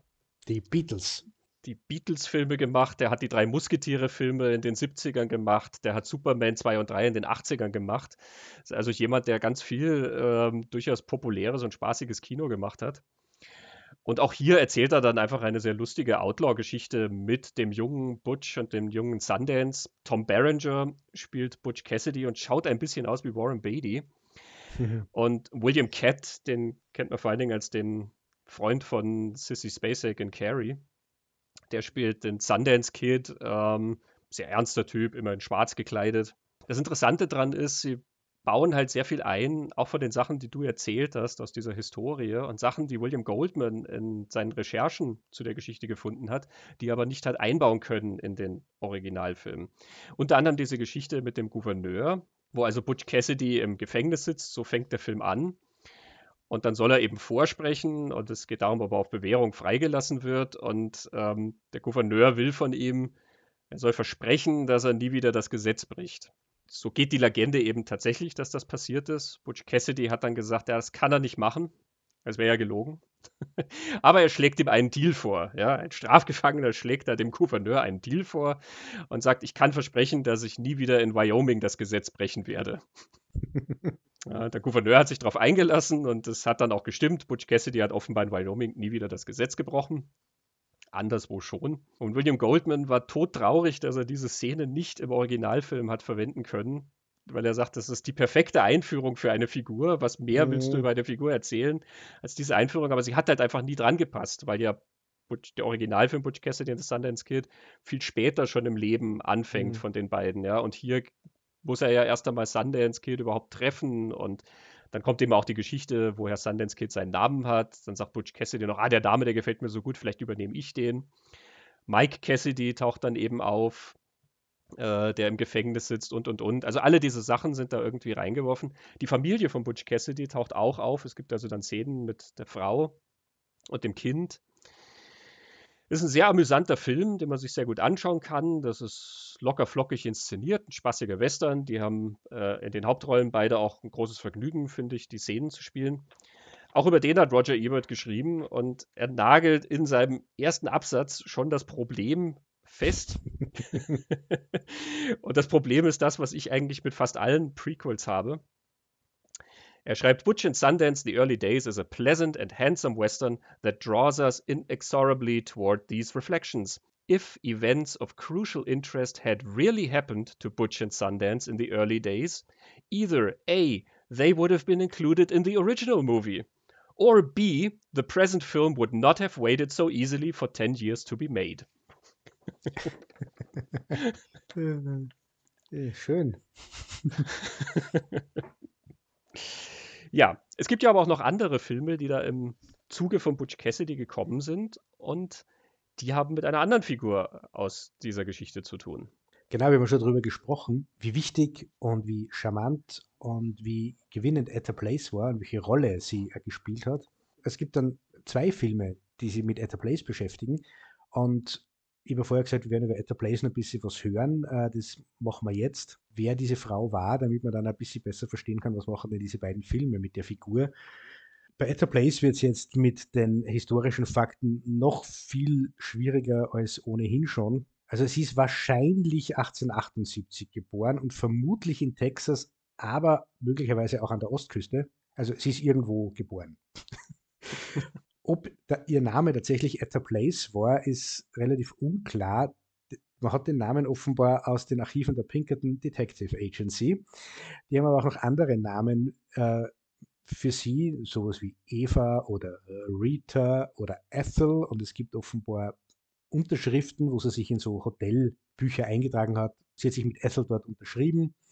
Man sagt, sie war eine Prostituierte oder eine Lehrerin oder eine Frau, die ihre Familie verlassen hat. Man weiß es nicht so genau. Man weiß, dass der Name Place der Mädchenname von Sundance Kids Mama war. Und da man nicht genau weiß, ob die beiden verheiratet waren, aber sie sind beide als Mr. und Mrs. Place aufgetreten. Das war so Alias, das sie zugelegt haben. Man sagt über sie, sie ist eine gute Schützin gewesen. Sie ist eine gute Reiterin gewesen, sie war sehr hübsch, sehr redegewandt, hatte gute Manieren, war sehr gebildet und sehr freundlich. Und das klingt schon sehr nach der perfekten Outlaw-Braut, muss ich sagen. also ja, so eine hätte ich auch gerne. Äh, da ist der Mythos auch schon sehr weit gediehen, würde ich sagen, bei, zu dem Zeitpunkt. Sie war, das, das, ist jetzt wahrscheinlich wieder verbrieft, sie war die Lebensgefährtin vom, vom Sundance Kid. Ob sie Teil der, der Wild Bunch war, das weiß man nicht so genau äh, war eben mit den beiden dann in Südamerika, ist so 1905, 1906 dann eben nach Amerika zurückgekehrt. Sie war in der Zeit dazwischen, in den Jahren in Argentinien, immer wieder mal in Amerika. Und das Letzte, was man offenbar von ihr weiß, ist, dass sie 1907 in San Francisco irgendwo gelebt hat und dann verschwunden ist. Also, oder man weiß nicht, wie es mit ihr weitergegangen ist, das verliert sich. So viel zu At a Place. Und es gibt eben zwei Filme über sie. Ich kann von einem berichten, der sich da nennt Wanted the Sundance Woman von 1976, auf Deutsch Gesucht, die Frau des Banditen S. Und ich würde jetzt behaupten, das ist so am ersten der, den man als Sequel zu Butch Cassidy and the Sundance Kid durchgehen lassen kann, denn Catherine Ross spielt wieder Etta Blaze, also die gleiche Schauspielerin spielt wieder die Figur Jahre später. Das ist ein TV-Film, was man dem äh, Produkt auch irgendwie ansieht. Also es hat weniger die großen Shots, es hat weniger ausgefeilte Actionsequenzen, es ist dialoglastiger, einfach der, der Frame ist einfach immer ein bisschen enger. Er ist besser und charmanter, als er sein müsste, glaube ich. Also er hält dann sehr gut bei der Stange, man geht da sehr gut mit. Catherine Ross, finde ich, spielt das eh nahtlos wieder weiter, diese sehr, sehr gewinnende, charmante Figur, die aber sehr selbstbewusst ist und weiß, wie sie sich durchsetzt, wie sie dieses Outlaw-Spiel spielt, die Spaß hat an diesem Leben die Geschichte ist, ist die, der Film beginnt tatsächlich mit dem letzten, der letzten Szene von Butch Cassidy and the Sundance Kid, wo die Armee aufläuft und sich dort über diesen Marktplatz positioniert, anlegt und man hört dann die Schüsse, aber man sieht Newman und Redford nie, sondern es kommen also Zeitungs-Headlines, äh, wo eben gesagt wird, Cassidy und Sundance sind erschossen worden. Dann springt die Geschichte ein Jahr nach vorne. Etta Place ist in einem kleinen Ort bei Freunden untergetaucht, arbeitet dort in einem, in einem kleinen Geschäft bei ihren Freunden. Und es gibt einen Detective, einen Private Detective, der sie sucht. Und das ist Mr. Charles Seringo. Und Charles Seringo ist eine historische Figur. Und jetzt Christian rate, für wen der gearbeitet hat. Lass mich raten, eine Detective Agency, die schon ein, zwei Mal erwähnt wurde in genau. diesem Podcast. Charles Seringo hat, hat für die Pinkertons gearbeitet, ist dann irgendwann ausgestiegen, hat Bücher über diese Agency geschrieben und über die Methoden. In dem National Geographic Artikel Riding the Outlaw Trail, den Robert Redford geschrieben hat, den ich halt schon erwähnt habe, da ist ein Foto von Charles Seringo drinnen mit der Waffe, die Billy the Kid verwundet hat. Mhm. Mhm. Er arbeitet an seiner eigenen Legenden. Ja, genau. Und er verfolgt jetzt Etta Place. Er ist äh, ein Mann des Gesetzes. Er ist der Meinung, die muss zur Verantwortung gezogen werden und stöbert sie dann gleich zu, zu Beginn auf in diesem kleinen Ort. Etta Place muss fliehen, äh, was zu einer äh, sehr atemberaubenden Actionsequenz führt. Etta muss mit dem Pferd über eine Klippe in einen See springen. Dabei wird sie vom Pferd geschleudert und es biegt ihr die Beine nach hinten über den Rücken. Also man sieht sie immer Puppe von vom Felsen geworfen und es ist unfreiwillig komisch. Sie kommt aber davon und was dieser Sir Seringo dann macht, ist, er sperrt einfach einen Freund von Etta Blaze ein. Und sie wird ihn jetzt aus dem Gefängnis holen und holt sich Hilfe. Sie braucht jetzt Unterstützung. Und da sie nicht weit weg von der mexikanischen Grenze ist, reitet sie nach Mexiko. Wir haben gerade über das Ausland, das in Western ja lange nicht vorgekommen ist, geredet. Hast du eine Ahnung, was in Mexiko so Anfang des 20. Jahrhunderts vielleicht los war? Da war Revolution. Genau, da war Revolution und äh, der Oberrevolutionär war Pancho Villa.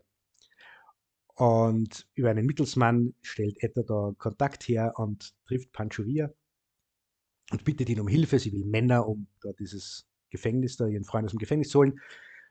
Und Pancho Villa ist am Anfang nicht überzeugt. Er ist zwar sehr angetan von Etta Place, weil die ist so hübsch. Und das ist ein Running Gag in dem Film. Es geht darum, wie hübsch Etta Place ist und das Seringo ist ja irgendwie verfallen, also der Polizist und Pancho Villa sowieso. Und es gibt so ein Wanted-Plakat, wo ihr Phantombild drauf ist, das ganz genau überhaupt nicht hübsch ist. und diese Szene finde ich dann wieder ganz spannend, weil wir halt, halt auch schon über den, den Banditenmythos und so weiter gesprochen haben. Dass Etta sagt nämlich zu Pancho Villa, naja, wir sind ja quasi die gleichen. Ja. Also ich, ich, bin die Frau von Sundance und wir haben, also sind beide Outlaws und sie appelliert an die Outlaw-Ehre. Und Pancho Villa sagt, äh, nein, nein, ich bin kein Outlaw, ich bin kein Bandit, ich bin Revolutionär. Und Pancho Villa wird in dieser Geschichte als dieser noble, empathische Mann, mhm. der fürs Volk kämpft und so. Und Etta Place hat aber dann so einen Trick, sie sagt, es gibt einen Zug, den Seringo, dem mexikanischen Präsidenten, geben will mit Waffen und Munition, damit der gegen Pancho Villa kämpfen kann. Und sie besorgt ihm da die Infos, wo der Zug fährt und dann können es den Zug kapern, ähm, was sie dann auch macht. Und es gelingt ihnen, diese Waffen zu erbeuten. Und Etta Place hat eine wichtige Rolle in der mexikanischen Revolution eingenommen. Und sie kommt dann zum Schluss davon, reitet nach Kalifornien, um dort unter neuem Namen ein neues Leben zu beginnen. Der ganze Film ist auch sehr leichtfüßig. Man hat nie das Gefühl, dass sie in Bedrängnis kommt. Und was ich spannend fand beim Schauen ist, Etta Place reitet und hat Actionsequenzen und trägt Hosen und schießt und kämpft und je länger der Film fortschreitet, irgendwann hat sie wirklich Jeans an und Cowboystiefel und ein weißes Hemd und hat den Revolver da an der Hüfte. Also sie schaut aus wie Pancho Villa. Und ich habe dann irgendwie so das Gefühl gehabt, sowas habe ich noch nicht so oft gesehen. Eine Frau als typische Cowboy-Westernheldin. Das ist, wirkt immer noch ein bisschen Ungewöhnlichkeit, habe ich spannend gefunden. Mhm. Und in anderen Sequenzen, es gibt eine, eine, Nebenrolle von einer Freundin, die spielt Stella Stevens, wo sie die beiden Frauen unterhalten. Und da habe ich mir gedacht, ob der Film den Bechteltest besteht, bin ich mir aber auch nicht sicher.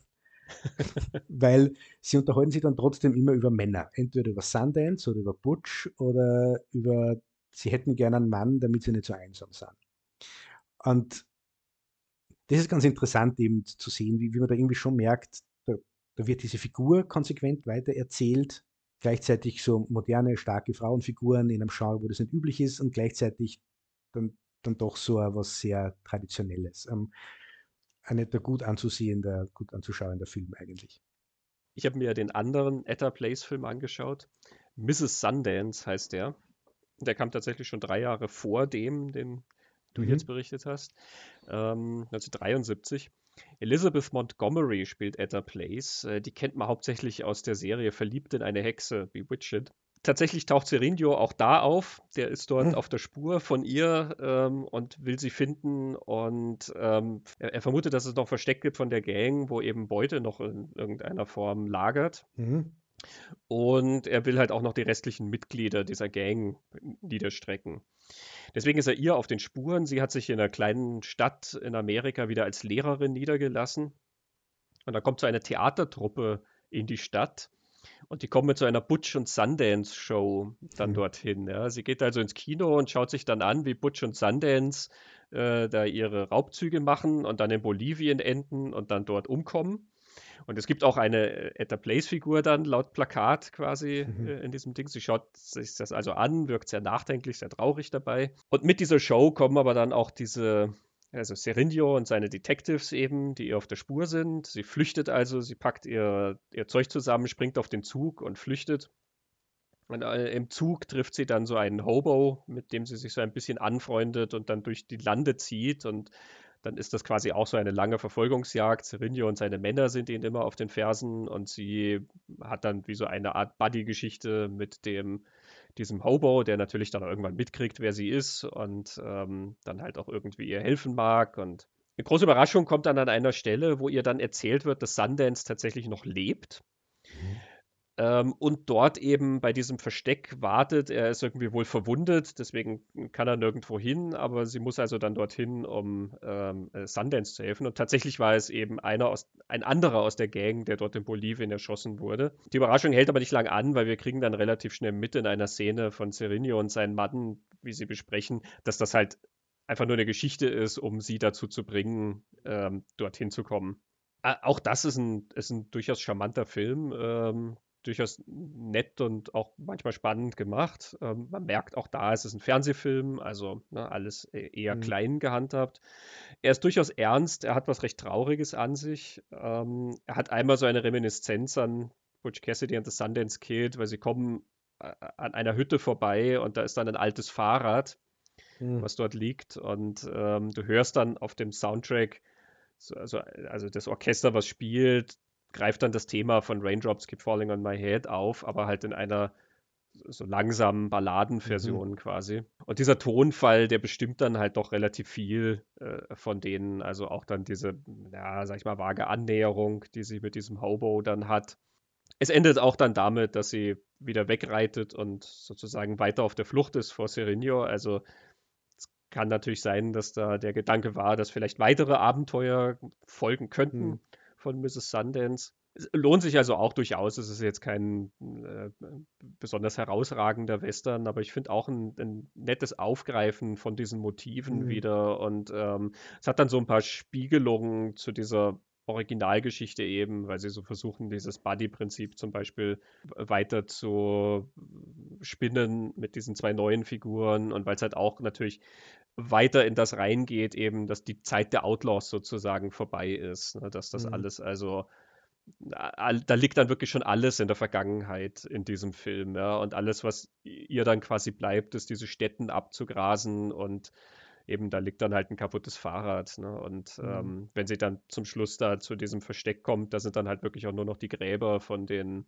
ähm, mhm. ehemaligen Gangmitgliedern eben mit den Inschriften und so. Also er hat dann einen ernsteren Tonfall auf jeden Fall. Ich finde es interessant, dass beide Filme jetzt diese Charles Seringo-Figur hernehmen, diese historische Figur, weil sie nur so ein Detail vergessen. Äh, angeblich hat der echte Charles Seringo ja die, Wild, die echte Wild Bunch infiltriert mhm. und äh, ausspioniert.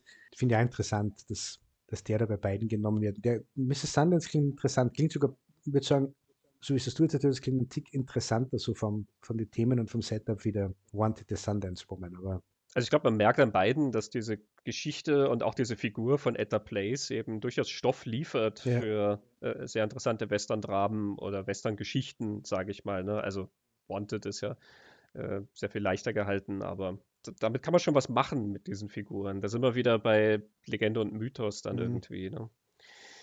Und natürlich der Mythos um Butch Cassidy und Sundance Kid, der lebt natürlich weiter. Natürlich wurde er vom Film auch sehr befeuert, ähm, aber weiter auch quer durch die Filmgeschichte tauchen die beiden immer wieder auf. Ähm, es gibt da diese Kenny Rogers-Reihe The Gambler, wo es mehrere TV-Filme gab. Da gibt es dann im fünften Film auch tatsächlich eine Begegnung mit Butch und Sundance.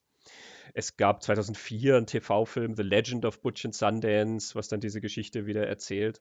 Ich habe noch einen sehr interessanten gefunden. Das ist auch ein recht aktueller Film noch aus dem Jahr 2011 oder 12. Äh, eine spanisch-bolivianisch-französische Koproduktion. Ah, Teufel, Teufel, Teufel. Ja, mit dem Titel Blackthorn. Regisseur ist Matteo Gil, wenn ich ihn richtig ausspreche. Ähm, der hat unter anderem das Drehbuch zu Open Your Eyes geschrieben, die Vorlage zu Vanilla Sky. Ja, der war gut. Der ist das. Hm. Und in diesem Blackthorn hat Butch Cassidy tatsächlich diese Episode in Bolivien überlebt, also diesen Angriff von der bolivianischen Armee. Wir haben also einen alten Butch Cassidy, der wird gespielt von Sam Shepard. Und der lebt also dort seit 20 Jahren in Bolivien, sehr zurückgezogen auf so einer ganz kleinen Ranch. Und er hat dann äh, wieder das Bedürfnis, dass er nach Amerika wieder zurückkehrt. Er hat also so ein bisschen Geld gesammelt und ähm, will sich also wieder dort auf den Weg machen. Ähm, das läuft aber schief. Er trifft dann auf so einen jungen Burschen, der ähm, es fällt ein Schuss, äh, Butch Cassidy fällt vom Pferd, das Pferd rennt weg und damit auch das komplette Geld. Und dieser Bursche entschuldigt sich halt vielmal. Er hat gedacht, er ist hinter ihm her und er hat aber quasi nur einen Warnschuss abgegeben. Und der wird verfolgt von einer großen Gang. Mhm. Und zwar hat äh, dieser junge Bursche von einem ja, großen Firmenchef, der die Minen in Bolivien leitet, äh, Geld geklaut. Und deswegen Mhm. sind die hinter ihm her. Er hat 50.000 Dollar dort geklaut und er macht also einen Deal mit äh, Butch Cassidy. Wenn der ihm irgendwie hilft, dass er da an das Geld, was er irgendwo versteckt hat, dann rankommt, dann d- zahlt er ihm halt auch diese, das Geld, was jetzt damit verloren gegangen ist durch dieses Pferd. Ne? Du hast also dann wieder so eine Konstellation quasi, diesmal halt der alte Butch und dann so ein Jungspund, der dann so ein bisschen quasi diese Dynamik wieder reinbringt, wie in Butch und Sundance irgendwie. Nur dass halt da ganz viel darum geht, eben wie die Zeit vorangeschritten ist und dass Butch Cassidy natürlich ein, ja, einfach ein bisschen verbitterter Mensch ist, ein zurückgezogener Mensch, ähm, der halt auch weiß, dass seine Zeit vorbei ist ähm, und der eigentlich das alles gar nicht mehr will, dieses Leben irgendwie. Und du hast halt so einen Jungen, der da noch irgendwie, ja, ähm, äh, einfach das Bedürfnis hat, quasi die Welt ähm, sich zu unterwerfen, sage ich mal gewissermaßen. Ja? Also der noch ähm, so einen Gauner-Ethos äh, sozusagen folgen mag. Ist ein sehr spannender Film, er ist sehr elegisch erzählt, er hat tolle Bilder, also diese Wüste, die da ähm, erzählt wird, diese bolivianische Gegend und alles, das ist sehr, sehr schön eingefangen. Ähm, er schreitet dann sehr langsam voran. Das passt natürlich zum Alter vom Protagonisten irgendwie. Ist letzten Endes eine sehr traurige und auch eine sehr bittere Geschichte. Er hat ein sehr hartes und zynisches Ende, auf das es hinausläuft. Aber es ist ein großer Beweis, dass äh, diese Butch Cassidy-Geschichte halt auch ja immer noch lebt und immer noch sehr viel hergibt und dass man den auch immer noch hernehmen kann, um ja wieder was Neues sich anzuschauen und quasi neue Begebenheiten sich dann anzuschauen. Natürlich gibt es dann immer wieder so Rückgriffe auf die alte Geschichte. Es gibt auch ein paar Rückblenden. Also wir sehen Sundance auch in so ein paar Rückblenden, wo wir dann ihre Geschichte bis zum Punkt in Bolivien mitkriegen. Da sind also dann auch ein paar Szenen, wo Etta Place auftaucht, wo wir halt mitkriegen, wie die drei halt dann äh, Mhm. zusammen gelebt haben oder wie die dann nach Bolivien aufgebrochen sind und sowas. Und dann erfahren wir dann halt auch im Laufe der Geschichte, was dann eigentlich passiert ist, was mit Sundance passiert ist und so. Aber letzten Endes ein sehr trauriger Film. Also es ist ein schöner, auch ein schönes Pseudo-Sequel letzten Endes, wenn man ihn so aufgreifen mag. Kann ich sehr empfehlen. Hm. Ja, ich denke, wir zum Abschluss kommen, lese ich nochmal den Abschluss von dem Artikel von Robert Redford aus dem National Geographic vor, auf dem er eben den, den Outlaw Trail nachreitet. Und der endet mit einem Treffen mit der Schwester von Butch Cassidy, die heißt Lula, schon eine ältere Dame zu dem Zeitpunkt, die, äh, die trifft er und es gibt dann ein Foto von Robert Redford mit ihr auf der Bank vor dem Geburtshaus von ihr und Butch Cassidy.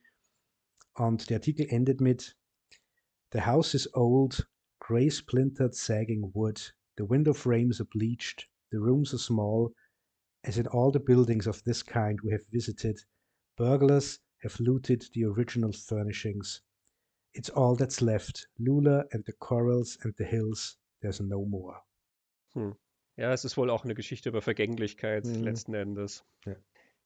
Ja, vergänglich ist zumindest diese Episode von unserem Podcast auch, aber nicht der Podcast selber. Wir werden natürlich zurückkommen. Versprochen. Butch Gensel und Dr. Sundance Wiley werden wieder in den Sonnenuntergang reiten. Wir wandern nicht nach Bolivien aus, sondern wir kommen wieder mit ganz tollen Themen. Und zwar bald in eurem Podcatcher. Bis dahin, Christoph, Vielen herzlichen Dank für das sehr interessante Gespräch. Vielen Dank für das sehr interessante Gespräch. Ciao. Tschüss.